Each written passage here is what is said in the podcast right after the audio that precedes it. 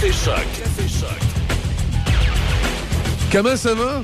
Bienvenue, 6 h 7 minutes. Vous êtes sur Café Choc, votre réveil. On est ensemble jusqu'à 9 h. Débit aux nouvelles. Moi, je vous euh, fais un petit, euh, petit coup d'œil de l'état des routes. Pour l'instant, ça va très bien. Partout, c'est dégagé et chaussée mouillée, bonne visibilité. Et euh, c'est la même chose pour ce qui est du centre-ville. Autant à Trois-Rivières qu'à Québec, qu'à Shawinigan, qu'à Lévis, c'est, euh, c'est le scénario. Pour ce qui est euh, de nos deux principales MRC euh, que l'on dessert, le cas de, le- de- de la MRC de Portneuf, de, bien sûr. Pour ce qui est de la 40, de la 138, c'est le même scénario, dégagé, chaussée mouillée, bonne visibilité partout. Même chose pour la 365 qui devient la rue du Collège, ici à Pont-Rouge et qui se rend jusqu'à Saint-Raymond. C'est dégagé, bonne visibilité. Sur la rive sud, essentiellement la même chose sur l'autoroute 20. Euh, sauf qu'on dit que la 20 est partiellement enneigée dans certains secteurs là, entre, euh, entre Joly et euh, Saint-Apollinaire à peu près. Même chose pour la 132. Là, semble-t-il qu'il y a un petit peu de, petit peu de neige au sol, mais rien de majeur. Pour ce qui est des entraves, il y a une entrave sur la 132, mais c'est sur la rive sud de Trois-Rivières. Commence à être loin un peu. C'est entre Nicolet et Baie. Il y a une entrave à cet euh, endroit-là. Une sortie de route qui euh, fait, fait que la, la 132 direction. Ah, ils ont fermé les deux. Direction ouest et est. Entre Nicolet et Baie-des-Fèvres, donc la 132 sur la rive sud de Trois-Rivières, fermée là, ce matin.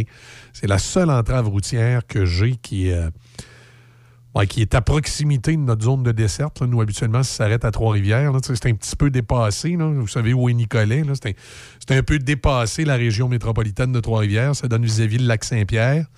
Mais euh, sûrement des gens qui sont dans notre zone de desserte qui ont allé dans ce coin-là qui, euh, qui vont maintenant être avisés. Alors voilà pour ce qui est de l'état du réseau routier ce matin. Météo, qu'est-ce que ça dit? Bien la météo pour euh, cette partie quasiment au centre du Québec, qui est la MRC de Portneuf et la MRC de Lobinière et tout ce qui est à côté. C'est généralement nuageux. 40% de probabilité d'averse de neige ce matin. Ce soir et cette nuit, ennuagement, accumulation de 2 cm. On a de la neige jeudi avec un maximum de plus 2 et euh, le mercure, qui est euh, Environnement Canada pour la région de Portneuf, le mercure est à Deschambault. Il ferait moins 5 degrés. Et euh, c'est, on est à 1 degré près à Pont-Rouge. Ici, le, thermomètre sur le toit du 88.7 nous dit qu'il fait euh, moins 3,7 degrés. Fait qu'on va dire moins 4. Il fait moins 4 à Pont-Rouge. Et voilà. Fait que c'est, euh, c'est effectivement les conditions actuelles. Ça arrive des fois qu'il y a une petite marge de. J'ai déjà vu une marge de, de 5 degrés de différence entre les relevés à Deschambault et les relevés ici de notre, euh, de notre thermomètre. Mais ça, je crois que c'est euh, en lien avec le fleuve. hein. Tout dépendant des journées, de temps en temps, il y, a un, il courant chaud ou un courant froid qui vient du fleuve puis qui va avoir pour effet qu'en bordure du fleuve, les municipalités qui sont là, va y avoir un, petit écart de 4 à 5 degrés là, qui peut se, se créer, ce qui est tout à fait normal. On fait une pause publicitaire. Au retour, Madame est là. Alain Bachoum également en souvenir. Vous êtes sur la radio des succès. Le, son, des, euh, le son des souvenirs, le son des classiques. Voilà, le 88.7. C'est maintenant le temps de prendre votre rendez-vous pour votre dose de rappel contre la COVID-19. Allez sur québec.ca baroblique vaccin COVID pour suivre la séquence de vaccination prévue dans votre région et prendre votre rendez-vous en ligne. Pour bien vous protéger contre la COVID-19 et ses variants, vous devez recevoir la dose de rappel et continuer de respecter la distanciation, de porter le masque et de laver vos mains. La dose de rappel, un moyen de nous protéger plus longtemps. Un message du gouvernement du Québec. Hé, qu'est-ce que t'achètes pour la Saint-Valentin? Ben voyons, des fleurs. Moi aussi, avec les fleuristes passionnés au prime vert. Fraîcheur, savoir-faire, originalité, montage floraux. Et nous sommes ouverts dimanche 13 février et aussi le lundi 14 dès 8 h le matin. Service de livraison 88 337 1291. Au prime vert, rue Saint-Joseph, Saint-Raymond. Pour la Saint-Valentin, la place, c'est votre Jean Coutu de Saint-Raymond au 212 avenue Saint-Jacques. Venez voir nos rénaux, vous avez le même bon service dans un environnement renouvelé. Et on a plein d'idées cadeaux pour la Saint-Valentin. À votre Jean Coutu de Saint-Raymond. la meilleure radio.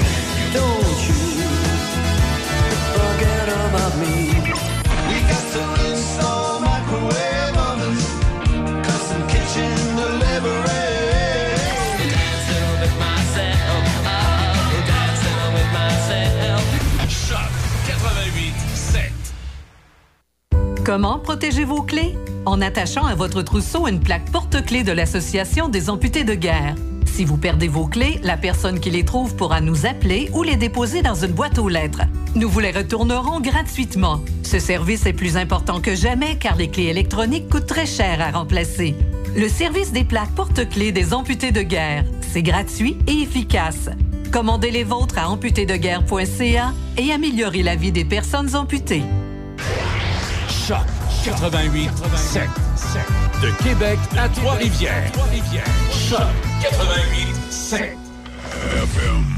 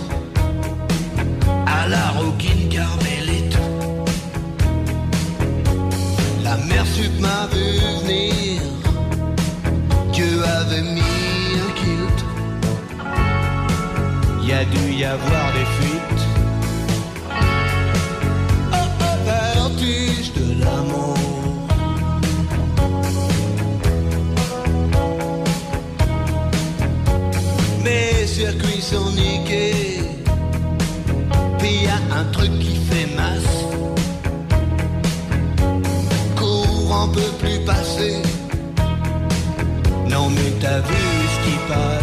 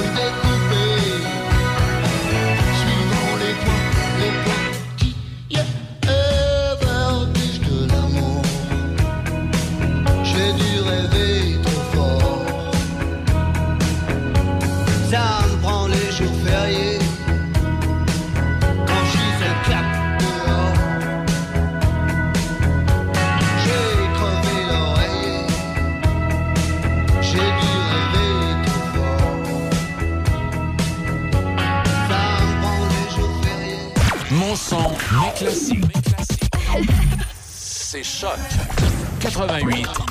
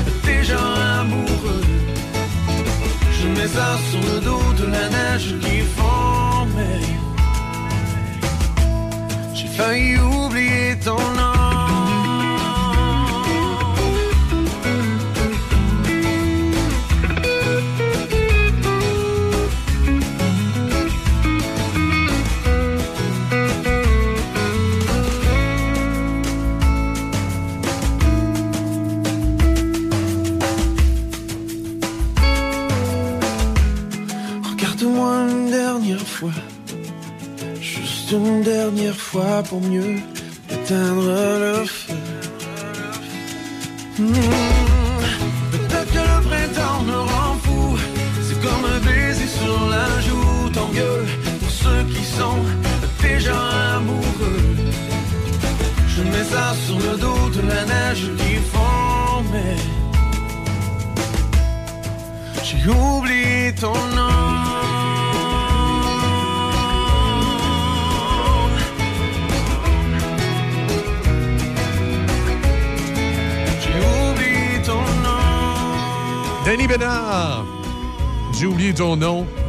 6h26. Je peux dire que c'est des bonnes nouvelles. Moi, je considère ça comme des bonnes nouvelles, ce qu'on a eu hier. Je sais qu'il y en a pour que, on ils trouvent que ça va pas encore assez vite, mais euh, on est dans la bonne direction. Un plan de. Ça fait plusieurs semaines que je dis, moi. Plusieurs semaines que je dis le gouvernement doit tenir compte de la grogne populaire. Il doit euh, annoncer ses couleurs, donner un calendrier. C'est ce qu'on a eu hier. Et être réaliste aussi de la situation, d'être bien clair avec les citoyens, puis de dire, écoutez, euh, c'est si tout va bien, là, ça peut arriver qu'on soit obligé d'aller dans l'autre sens à un moment donné. Je pense que c'est de, c'est de bonne guerre et euh, d'être honnête avec euh, la situation euh, actuelle. Donc, c'est ce qu'on a eu hier, un fameux calendrier qui fait qu'au mois de mars, on dit que la plupart des mesures sanitaires devraient être levées. Pas entièrement, mais la plupart. Et ben là, les plus grosses mesures, ça va être pour le 12 euh, février. Moi, le, le fait que maintenant, à la maison, on puisse euh, faire ce qu'on veut. On nous recommande des choses, mais on est libre de faire ce qu'on veut. Ça, c'est ce que ce que je trouve agréable dans la décision qui a été rendue par le gouvernement du Québec. On a arrêté de prendre les citoyens pour des, grands bébés lala qu'il fallait tout dire et d'exiger des choses. On leur donne une recommandation à la maison, 10 personnes, 4 bulles familiales. Puis euh, servez-vous de votre tête, puis euh, ce que je dis depuis le début. Là. Alors, c'est euh, c'est ce qui va se produire. Moi, tant qu'à moi, c'est intéressant. là. Tu sais, moi, je suis pas le genre à beaucoup aller au restaurant. Je suis pas le genre à aller beaucoup dans les, établissements publics. Par contre, je suis le genre qui aime euh, cuisiner à la maison, recevoir des amis. Donc, pour moi, c'est euh, c'est c'est- un des héritants qui vient d'être levé. Là, on verra pour le reste. Euh, même si je ne vais pas souvent dans les restaurants, je le dis depuis le début, moi, le passeport vaccinal dans les restaurants, je ne le comprends pas. Mais il est, il est toujours là pour l'instant. Je le comprends mieux dans les autres endroits, là, comme les, euh, les cinémas, les, euh, les salles de spectacle. Mais au restaurant, tu sais, t'arrives, puis t'es, tout le temps avec ta bulle. Tu te mélanges pas avec le, monde, d'autant plus avec les établissements, des fois, qui sont à 50% de leur capacité. Tu te mélanges pas avec le monde. Ça, ce bout-là, comprends un peu moins. Mais en tout cas, généralement nuageux, 40% de probabilité d'averse de neige. On donne un maximum de moins 2. Ce soir, cette nuit, ennuagement, euh, neige débutant vers minuit, accumulation de 2 cm. Demain, encore un peu de neige, 2 cm maximum. Euh, de, plus 2 degrés. Et euh, dans les autres nouvelles, qu'est-ce qui retient l'attention? Bien, il y a bien sûr la, la sortie de Joël Lightbound, euh, qui a quitté son poste de président du caucus du Québec au gouvernement Trudeau quelques heures après sa sortie. il n'est pas content. Il n'est pas content de la façon dont le, gouvernement de Justin Trudeau gère pardon, présentement la pandémie.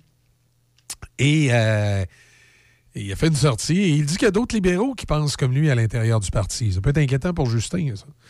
On verra pour la suite des choses. On reviendra là-dessus euh, tantôt.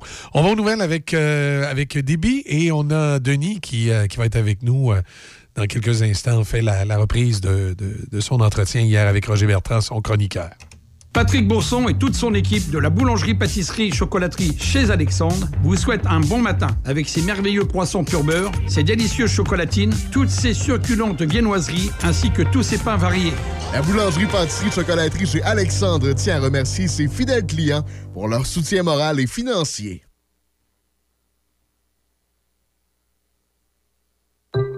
En cas de symptômes s'apparentant à ceux de la COVID-19, comme la toux, la fièvre, le mal de gorge, la perte du goût ou de l'odorat, vous devez passer un test rapide de dépistage à domicile. Si le résultat est positif, isolez-vous à la maison et respectez les consignes d'isolement. Si vous n'avez pas de test rapide, isolez-vous selon la durée prévue. Consultez québec.ca barre isolement pour connaître toutes les consignes. Un message du gouvernement du Québec.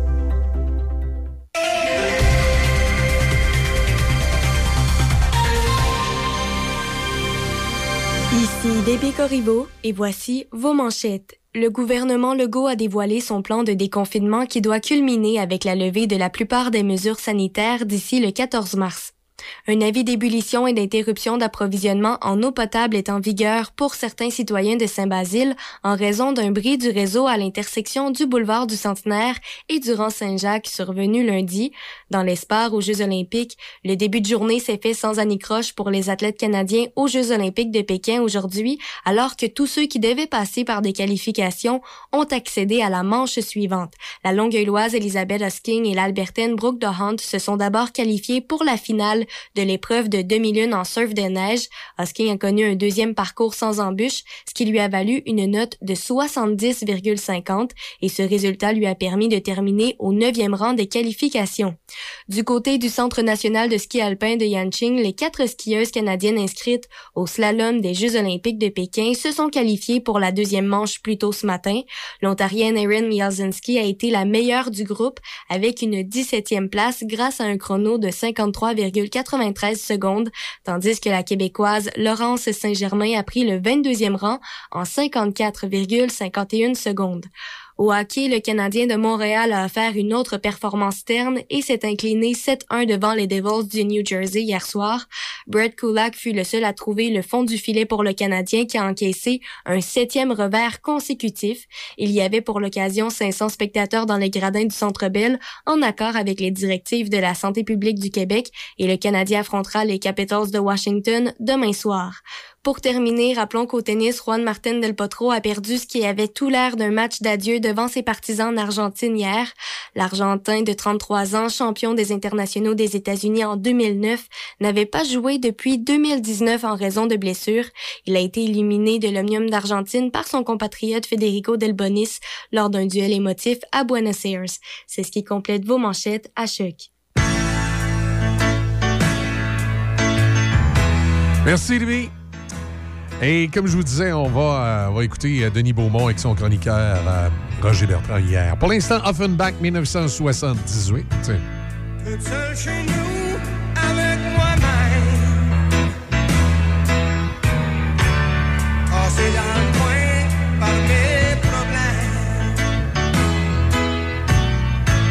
J'ai besoin dis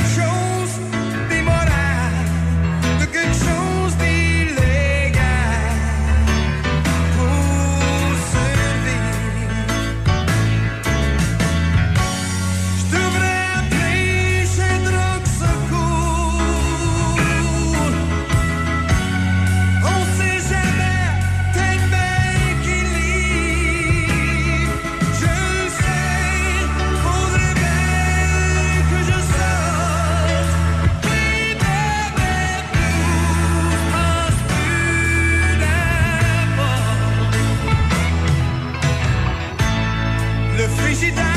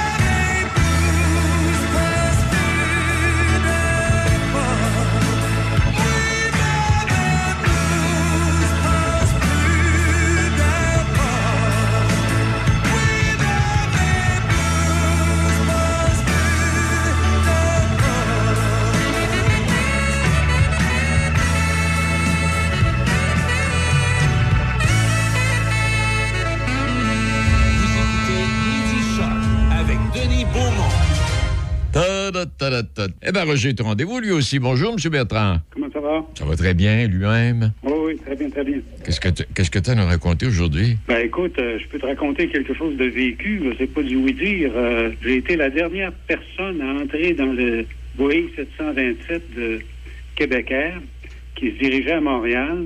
Et on m'avait dit, si vous n'arrivez pas à rentrer dans l'avion, euh, après ça, il y a la F-27 qui est disponible. J'aurais eu une place dans la F-27. Écoute, ils ont fermé la porte de l'avion derrière moi. Arrête donc, toi. tellement je suis arrivé à la dernière minute. Autrement, euh, j'aurais été dans, dans la F-27, effectivement. Puis là, c'est vraiment pas du oui-dire. euh, C'est c'est ce que j'ai vécu personnellement. Eh ben, hey! Vois-tu, ça, ça partit de rien, la petite histoire qu'on a commencé à raconter, puis il y a plein de monde qu'on connaît. Et, et dont toi. Eh ben. Ah bon, à part de ça ce midi. Pardon? À part de ça ce midi. À part de ça, ce midi, je voulais revenir sur euh, un sujet, je pense, qui, euh, qui a déjà été abordé, là, euh, mais ça fait deux semaines de ça, là, mais sur lequel j'aimerais euh, j'aimerais revenir.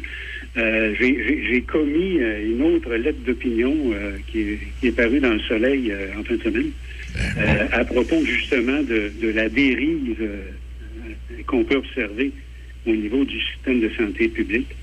Et euh, on a pu constater encore en- jusqu'à quel point là, cette dérive-là peut être insidieuse et importante, avec euh, à la clé un, un système public de plus en plus euh, fragilisé, euh, de moins en moins accessible pour la majorité d'entre nous. Et euh, j'aime toujours, moi, euh, bien sûr, je peux parler de, de- de- de choses, de donner des grands chiffres, puis expliquer comment évoluent les grands systèmes, là.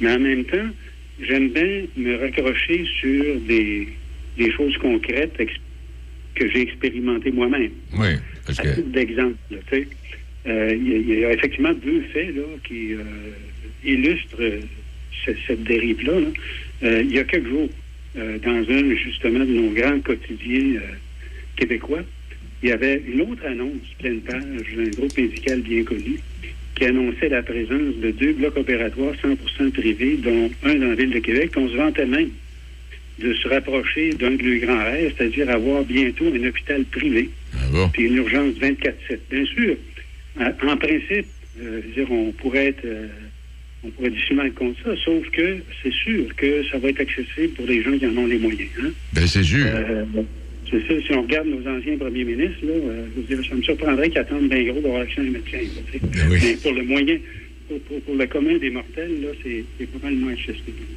Puis, une autre illustration, celle-là, je l'ai vécue personnellement. J'ai fait un appel à un sans rendez-vous euh, d'une super clinique de la région de Québec là, pour une consultation parce que mon médecin est maintenant retraité. Je suis orphelin comme bien d'autres de, de médecins de famille. Alors, on me fait attendre pendant une trentaine de minutes pour, euh, avant que je puisse parler à quelqu'un.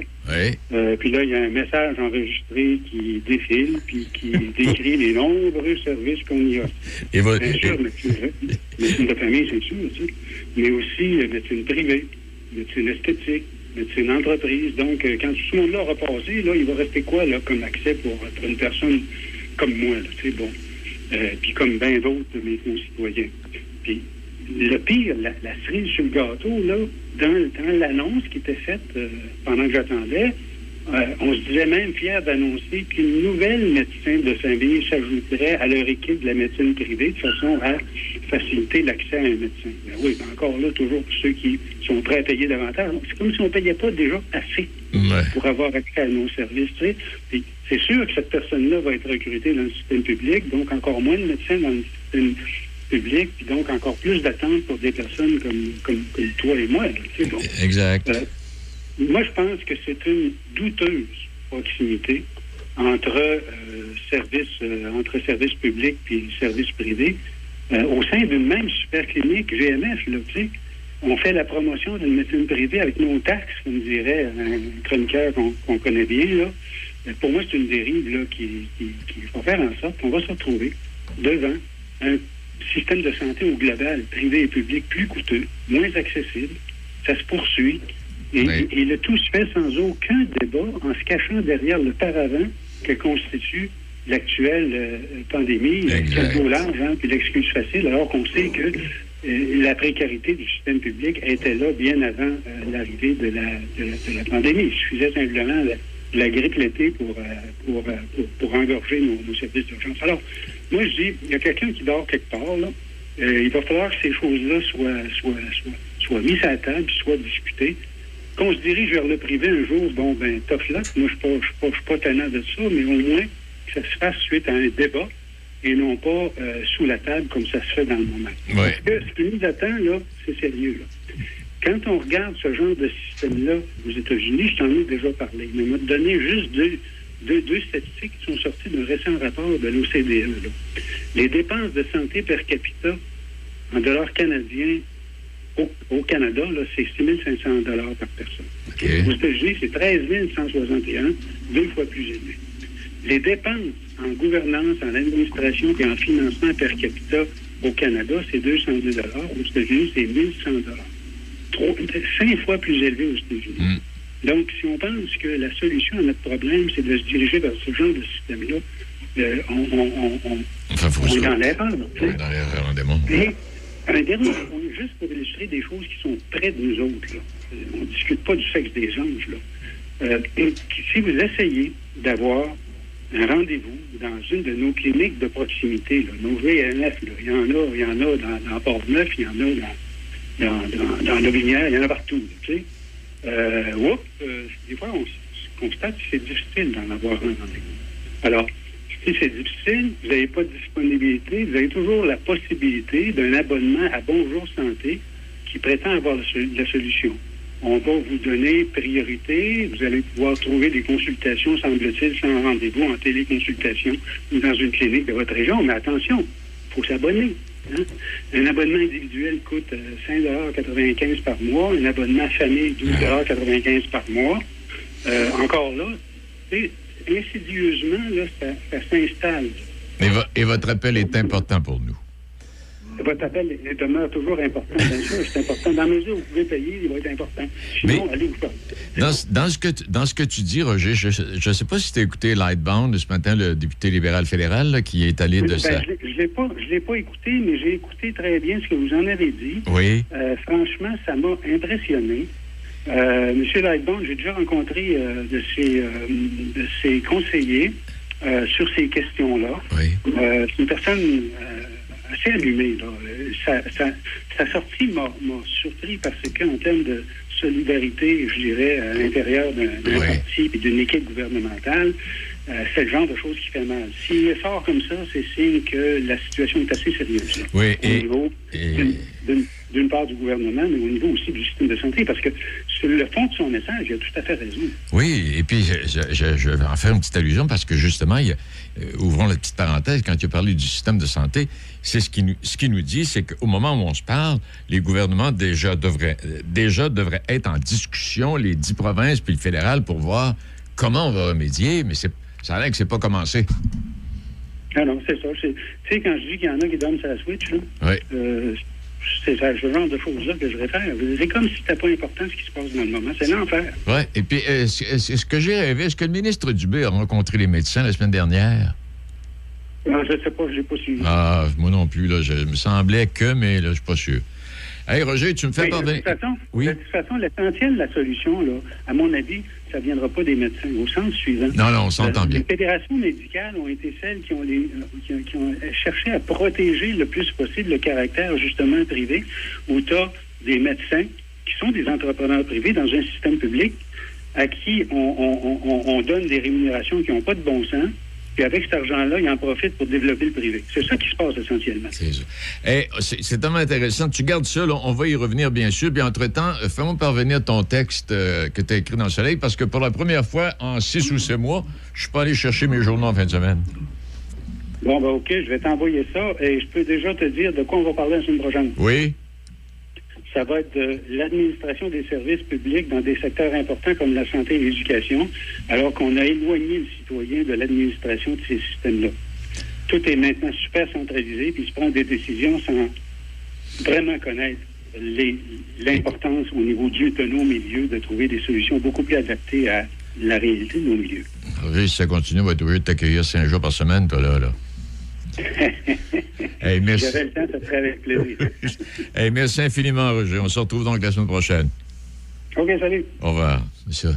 J'aime, j'aime ta grand-mère.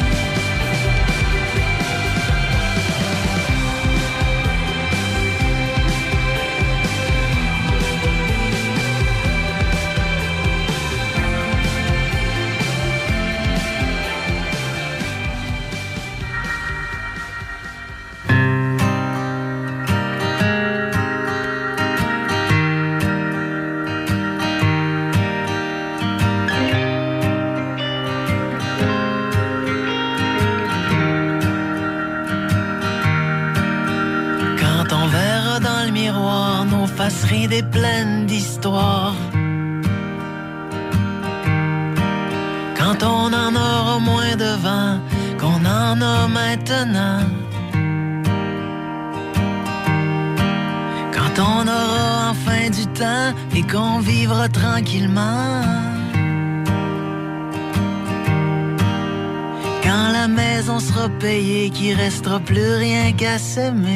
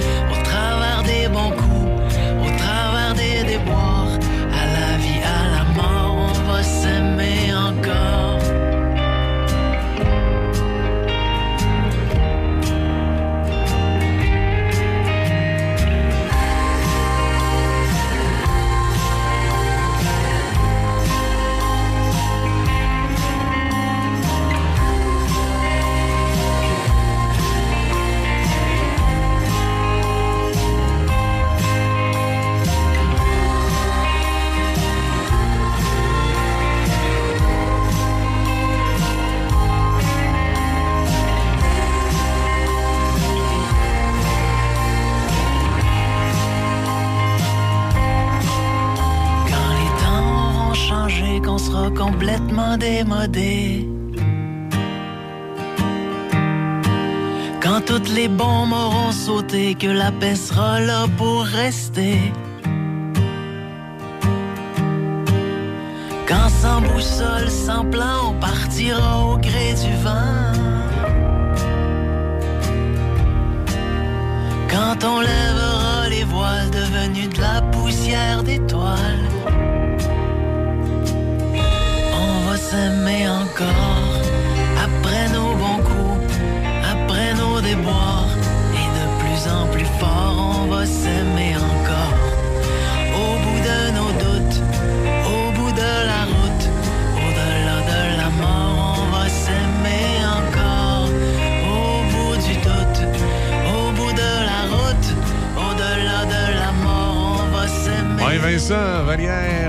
Encore. Souvenir de 2010. Ça nous amène à 6h54 minutes. Je vous rappelle ce matin, ça semble bien aller sur le réseau routier. Pas d'entrave majeure à signaler. Il y avait la route euh, 132, mais c'est un petit peu loin de notre territoire. La route 132, passée Nicolet sur la rive sud, euh, qui, était, qui est fermée, en fait, entre. euh, en tout cas, selon les indications du ministère des Transports, ce sera encore le cas. Route 132 à la, à la hauteur de Rivière-Camille-Roy, en fait, c'est entre Nicolet et euh, Baie des Fèves, la route 132 dans ce secteur-là serait fermée en raison d'une sortie de route qui se serait, est-ce qu'on nous dit à partir de quand ça a été fermé? En vigueur depuis hier. Il y a peut-être des gens de la Sûreté du Québec qui sont en train de faire une, reconstitution, s'il n'y a pas d'erreur, selon les informations du ministère des Transports. C'est le seul endroit où il y a une fermeture, puis vous comprendrez que rendu là, on commence à être loin de notre euh, territoire de desserte pour ce qui est de notre. euh, ce qu'on appelle, nous, dans le milieu, notre centrale. Pour ce qui est de Portneuf, euh, Lobinière, ben c'est beau partout, c'est dégagé. On dit que c'est une chaussée euh, dégagée, mouillée, bonne visibilité. C'est euh, le scénario pour la- l'autoroute 40, la 138, la 365 qui s'en va vers Saint-Raymond. Sur la rive sud de l'autoroute 20, Euh, là, on dit qu'il y a des secteurs, par contre, c'est partiellement enneigé dans le coin de Laurier Station. Bonne visibilité, même scénario, essentiellement pour la 132 et les autres numéros, que ce soit la 273 dans le coin de Saint-Agapi, 271 euh, d'Osquet. C'est le même scénario. Bonne visibilité et une route euh, soit dégagée ou partiellement dégagée. Pour euh, ce qui est de la grande région métropolitaine de Québec, Hey, on a un petit problème d'entrave. C'est quoi ici? La, la route Henri IV, hauteur du boulevard Laurier, en direction des ponts. Il y a seulement une voie d'ouverte. Est-ce qu'il y a eu un accrochage? Est-ce que ça semble récent? On ne dit pas pourquoi. Fermeture d'une voie sur la 73, Henri IV, à la hauteur du boulevard Laurier, en direction sud, euh, pour l'instant. Pas capable d'avoir les images des, caméras en plus. Je peux pas vous dire qu'est-ce qui se passe là. Mais il y a quelque chose qui fait que ça. C'est ça. C'est fermé, c'est ça. Mais ça circule bien. Je regarde au pont, pont de Québec, pont Pierre-Laporte. euh, ça va bien dans les deux directions. Euh, Il n'y a rien à signaler de particulier à Lévis sur la rive sud. À part ça, dans Québec, euh, non, rien de particulier non plus. Donc, pour les, euh, les gens de Portneuf, là, Binière, là, à l'est, si vous avez allé à Lévis ou Québec, il n'y a pas de problème. On va aller dans l'ouest. aux limites de, de nos MRC, mais pour ce qui est de la MRC des Chenaux et la MRC euh, Mekinac, euh, c'est beau. C'est essentiellement la même affaire que Port-Neuf. Quand on arrive au centre-ville de Trois-Rivières, ben, comme je vous dis, là aussi, tout va bien. Euh, Il n'y a aucune problématique. Le, seul point qu'il y avait ce matin, euh, c'est lorsqu'on dépasse Trois-Rivières sur la rive sud, on dépasse Nicolet, le, petit bout de la 132 que je vous ai parlé d'entrée de jeu. À Shawinigan, mais c'est toujours le même scénario. la, route euh, 155, là, le pont des là, il y a une voie de fermée. Il fallait refaire un bout c'est comme ça. Je me demande si c'est pas comme ça tout l'hiver dans ce secteur-là. Un petit peu de construction dans le coin d'Hérouville et euh, de Saint-Tite, mais rien de majeur là, non plus. C'est sur la 153, la 159, les voies d'accès. Parle de ça. C'est la peine de parler de ça? Une route barrée ici. Route du Sceau à la croisée du rang du chemin de la rivière des. Mon Dieu, de la rivière des Envies. Ah ouais? OK. Ça, évidemment, c'est aux limites, euh, limites de Shawinigan et de la MRC. euh, de la MRC, euh, c'est c'est Micmac. Mi- Mi- Mi- non, Micmac. La misère. Mikinac. Ouais, on va finir par l'avoir dans ce coin-là. Voilà. Donc, il n'y a rien de particulier. On va regarder ça un petit peu plus en détail, mais donc ça va bien ce matin. Après avoir lancé un, un pavé dans la mare des libéraux en accusant son propre gouvernement d'avoir divisé la société, avec euh, que le gouvernement avec son ton dénigrant vers la minorité non vaccinée. Il y a le député libéral euh, fédéral Joël Lightbound qui a annoncé qu'il quittait son poste de président du caucus du Québec des libéraux fédéraux. Suite à ma confession de presse ce matin, j'ai décidé de démissionner à titre de président du caucus du Québec. Je serai très heureux d'appuyer mon ou ma successeur dans la poursuite du travail, a-t-il tweeté. Quel est l'avenir politique de Joël Lightbound? Est-ce qu'il va rester à l'intérieur du, Parti libéral?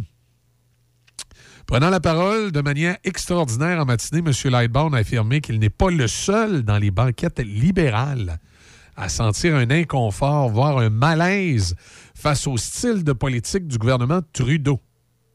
Là, je me posais hier comme question, euh, évidemment, Philippe Lightbound, c'est le député libéral fédéral de Louis Hébert, est-ce que les libéraux ne profitent pas du fait que les conservateurs déclencheront pas d'élection?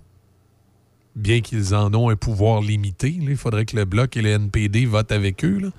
Mais on s'entend que la grosse opposition à Ottawa, celle qui a le plus de députés et qui pourrait initier euh, de défaire le gouvernement minoritaire, c'est les conservateurs. On convient que pour le faire, il y aurait besoin du Bloc et du NPD, ce qui est loin d'être acquis.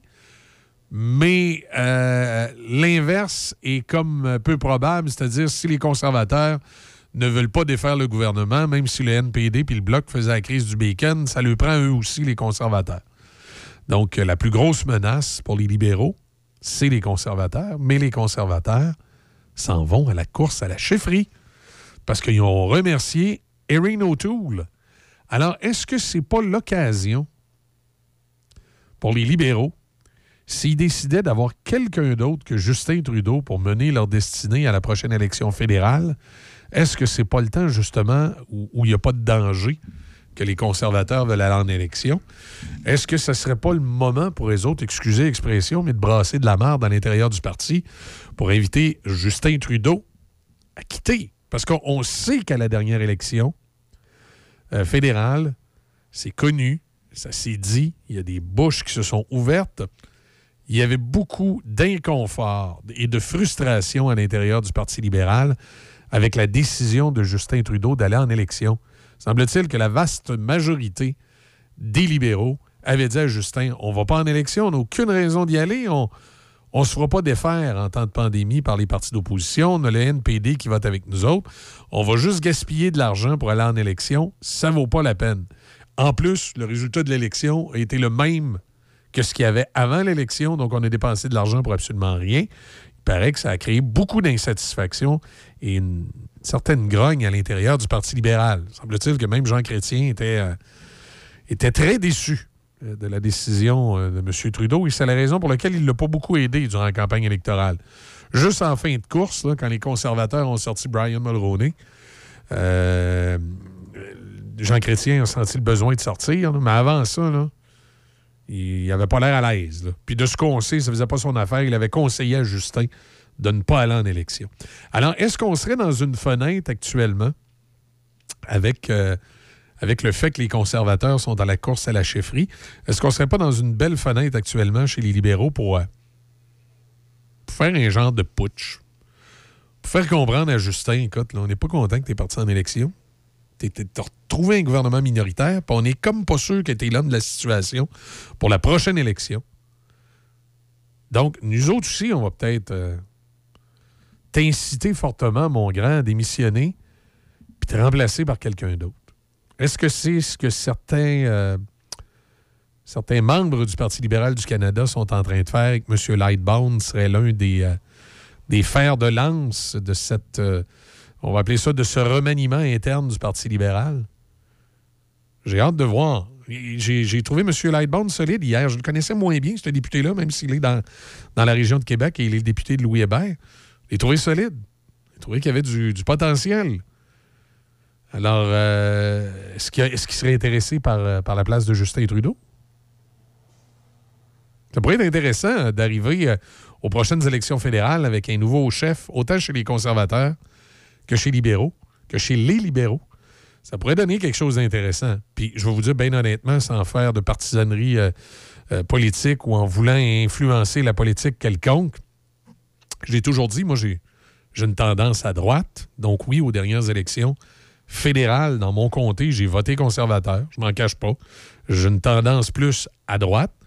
Euh, mais ça ne veut pas dire qu'un jour, je ne voterai pas de l'autre bord. J'ai déjà voté de l'autre bord.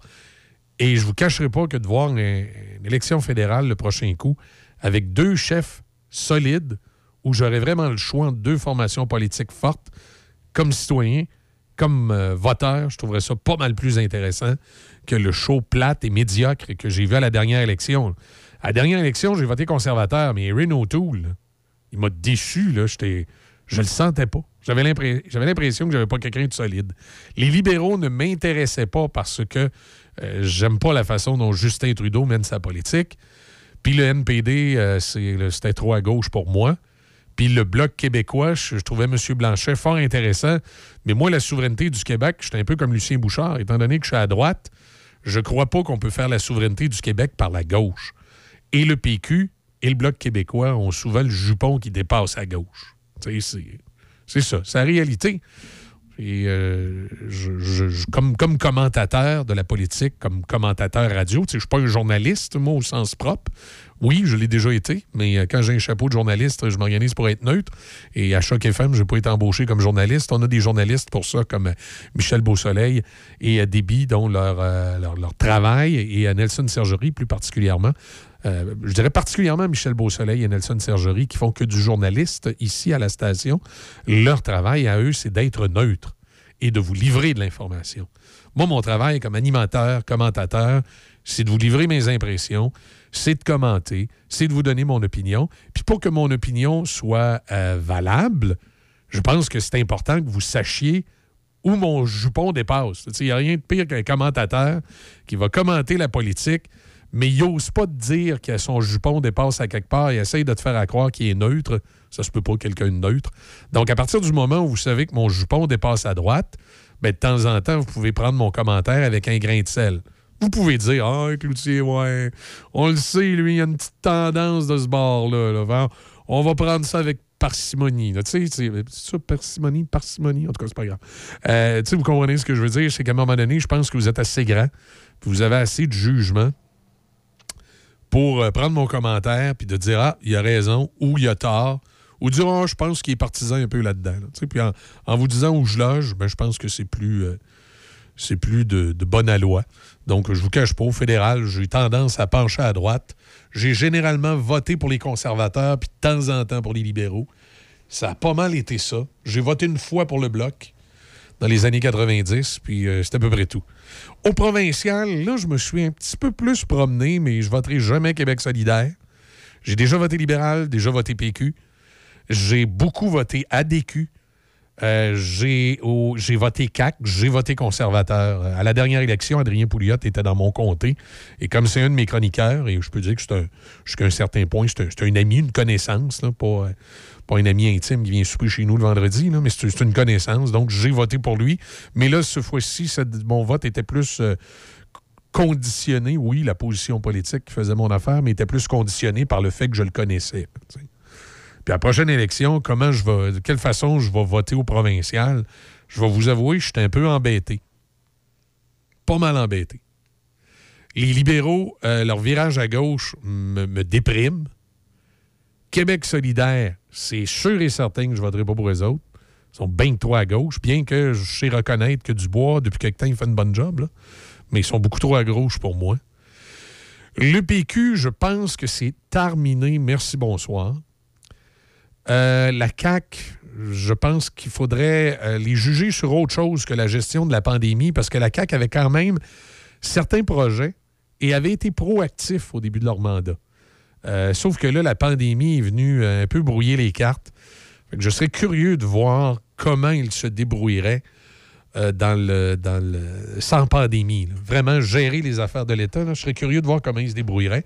Ce qui m'a toujours un, un peu inquiété à la CAQ, c'est que la CAQ est construite sur les restes de la DQ que j'aimais bien, mais la CAQ est construite aussi sur les restes des péquistes un peu plus à droite, un peu plus économiques, un peu plus à la Joseph Facal.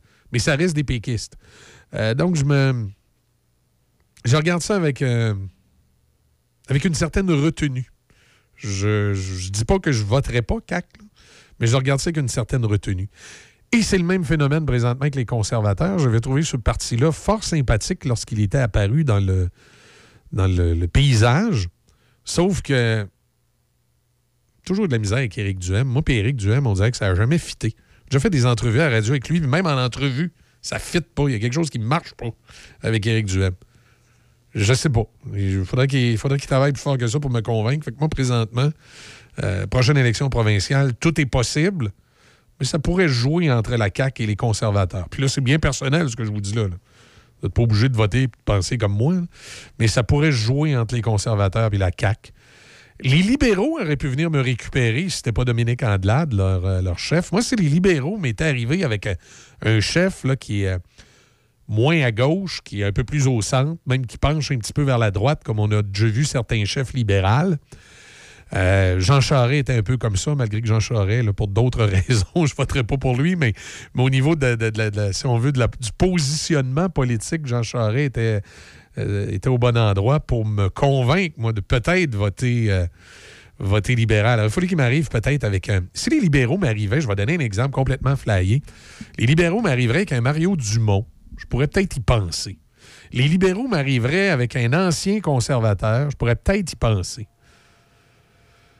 Mais euh, un ancien conservateur fédéral, évidemment. Mais euh, Dominique Andelade, dommage, je l'aimais bien, euh, cette dame-là. Je la trouvais sympathique. Je l'ai déjà eu en entrevue, je l'ai déjà rencontrée. Je trouvais qu'elle avait un positionnement politique intéressant, mais là, elle a fait une espèce de chirage à gauche que je comprends pas. Je voterai pas libéral, ça, c'est sûr. Alors voilà pour ce petit aparté politique. On est, on est parti de lightbound au fédéral, on, s'est ramassé au provincial, mais reste que c'est c'est des analyses qu'on va devoir faire dans les prochains mois, prochaines semaines, parce qu'il va se passer des choses. Comme je vous dis, d'après moi, il va y avoir plus d'un changement de chef à Ottawa. Je ne serais pas étonné que les, euh, ben, les conservateurs, on le sait, c'est officiel, mais que là, présentement, ils se magouillent de quoi chez les libéraux pour dire à M. Trudeau, c'est pas toi qui vas faire la prochaine campagne. Ça, ça va être intéressant à suivre. Et évidemment, il y a notre élection provinciale, ou dans mon cas moi, il euh, faut le voir, je décide pour qui je vote. Dans votre cas à vous, vous êtes peut-être déjà positionné pour toutes sortes de raisons. Puis, euh, mais ça va être intéressant à suivre. Ça va vraiment être intéressant à suivre, surtout qu'on sort tranquillement de la pandémie. Puis, euh, comme dirait l'autre, on va peut-être commencer à parler des vraies affaires. Choc. C-H-O-C. Le son des classiques. Dans Portneuf et Lobinière. Choc 88 7. Eh, j'ai pas de bon sens. hein. J'ai- tiré mon temps. Je passe tout droit aux nouvelles, mais on va aller écouter des billes.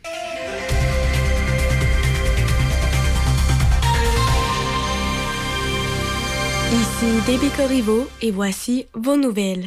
Santé Québec fait état de 2380 personnes infectées dans les hôpitaux, environ 1000 de moins qu'il y a deux semaines. On dénombre 56 décès supplémentaires et aux soins intensifs, 178 patients, un nombre stable. Dans la capitale nationale, il y a 4598 cas positifs et actifs, dont 381 dans Port-Neuf. Chaudière-Appalaches dénombre en baisse 2568 cas positifs et actifs, 1582 personnes infectées résident dans le secteur Alphonse Desjardins. Le gouvernement Legault a dévoilé son plan de déconfinement qui doit culminer avec la levée de la plupart des mesures sanitaires d'ici le 14 mars. Dès samedi, aucune limite légale ne sera imposée sur les rassemblements dans les maisons privées.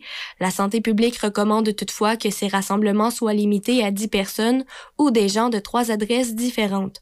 Le premier ministre François Legault a assuré que la série d'assouplissements n'a rien à voir avec les manifestations qui ont attiré plusieurs milliers de personnes sur la colline parlementaire entre jeudi et dimanche dernier. Selon M. Legault, il faut tout simplement commencer à vivre avec le virus. Un avis d'ébullition et d'interruption d'approvisionnement en eau potable est en vigueur pour certains citoyens de Saint-Basile en raison d'un bris du réseau à l'intersection du boulevard du Centenaire et du rang Saint-Jacques survenu lundi. La municipalité débute les travaux de réparation ce matin jusqu'à un avis contraire. Une entrave partielle à la circulation est possible et les secteurs touchés par l'avis d'ébullition et d'interruption de l'eau potable sont le rang Saint-Jacques et la rue Cartier au complet, ainsi qu'une partie des résidents du chemin de la station, de la route de l'âge et du boulevard Centenaire. Le député de Portneuf, Vincent Caron, a annoncé un investissement du ministère de la Culture et des Communications de 35 500 dollars à l'organisme de Saint-Casimir, le musée ambulant, pour deux projets visant à promouvoir les cultures autochtones dans Portneuf. Depuis 2017, le musée ambulant de Saint-Casimir se donne pour mission d'amener l'art vers ses différents publics là où il se trouve. Au Québec, 29 projets provenant de 11 régions ont obtenu un total de 542 000 dollars du programme du ministère de la Culture et des Communications qui comporte trois volets, médias autochtones, projets culturels pour les jeunes d'âge scolaire et les langues autochtones. Selon la police, une centaine d'enfants vivent dans les camions qui tournent au ralenti dans les rues du centre-ville d'Ottawa.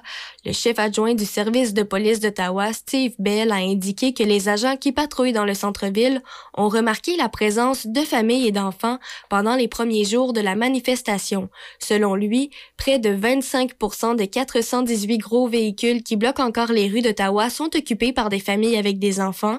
La police a fait appel à la Société de l'aide à l'enfance d'Ottawa pour s'assurer que les enfants vont bien. Et pour terminer, un chercheur de Polytechnique Montréal croit qu'un appareil de la taille d'un four micro-ondes pourrait bientôt permettre de détecter en quelques secondes seulement de multiples problèmes de santé, de la COVID-19 au cancer en passant par la commotion cérébrale. Mieux encore, les échantillons n'ont pas besoin d'être expédiés vers un laboratoire, ce qui est source de délai avant l'obtention des résultats, ou d'être traités avec des agents réactifs qui peuvent être nocifs pour l'environnement et difficiles à obtenir en période de grande demande. En bref, l'analyse pourrait être effectuée par pratiquement n'importe qui, pratiquement n'importe où, et les résultats seraient disponibles très rapidement.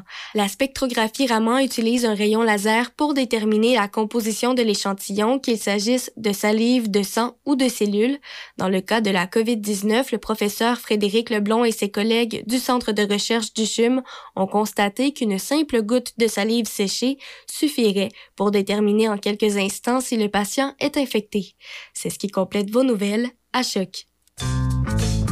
On va écouter CCR Down on the Corner sur euh, le 88.7. Le son des classiques météo, ben, comme je vous dis, un petit peu de neige euh, aujourd'hui, 40% de probabilité. Température euh, moins 2 degrés. Bon matin tout le monde, Café Choc jusqu'à 9 h.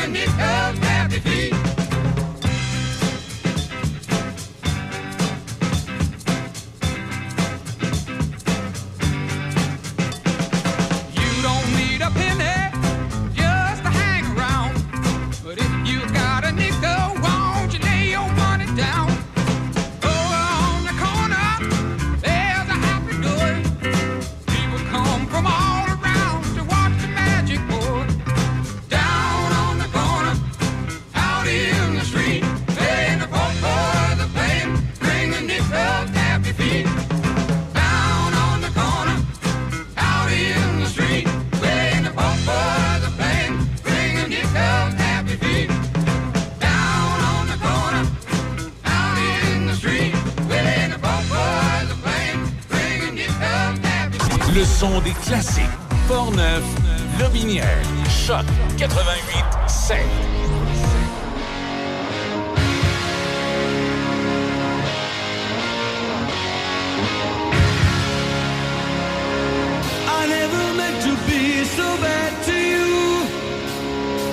One thing I said that I would never do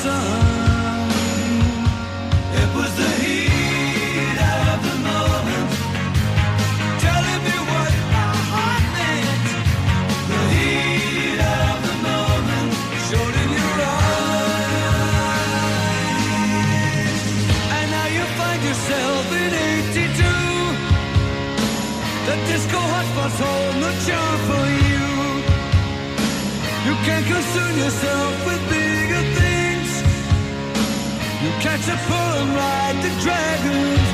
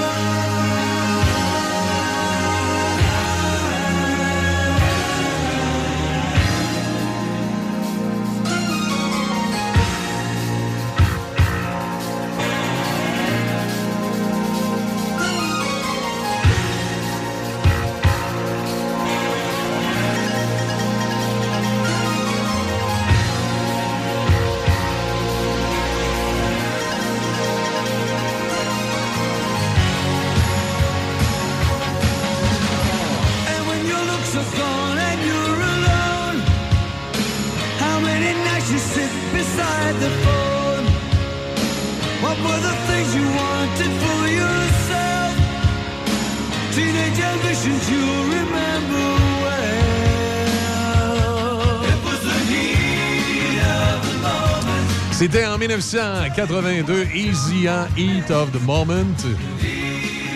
Sur le son des classiques, le 88.7, qui nous offre tout au cours du, euh, du week-end, vous le savez, une gamme de classiques euh, d'une époque à l'autre. On voyage à travers le temps. C'est le cas de le dire la fin de semaine. On commence ça samedi, dimanche matin, où, là, on devient une radio euh, classic hits, comme on est habituellement, mais tout à coup, beaucoup plus âgé. On recule dans le temps. Là, on vous euh, ramène carrément dans les années 60-70, où là, on vous présente les gros classiques qui ont marqué euh, ces deux décennies. Et on le fait de 6h à midi, le samedi dimanche matin. C'est évidemment nos émissions de Monsieur et Madame Vintage qui sont là, avec euh, nul autre que euh, Brigitte Racine entre 6h et 8h et Michel Carrier jusqu'à midi. Et ça, c'est samedi, dimanche matin qu'on vous présente ces, euh, ces grands classiques, ce qu'on appelait, euh, nous, dans le milieu de la radio, à un, certain moment donné, de la musique oldies, là, la bonne musique des années 60-70. Ensuite, à partir de midi, et pour euh, le reste de, la journée, le samedi, le dimanche, c'est évidemment les euh, classiques euh, rock, les classiques pop qui ont, qui ont été là dans les années euh, 70, 80, 90. Et c'est comme ça, donc samedi, dimanche après-midi. Dimanche à 16h, ben, on a évidemment pour les amateurs de country américain, entre autres, on a un petit deux heures là, avec Mathieu Roy où on nous présente, le, pense que c'est le top 10 ou le top 20 country euh, américain de l'heure.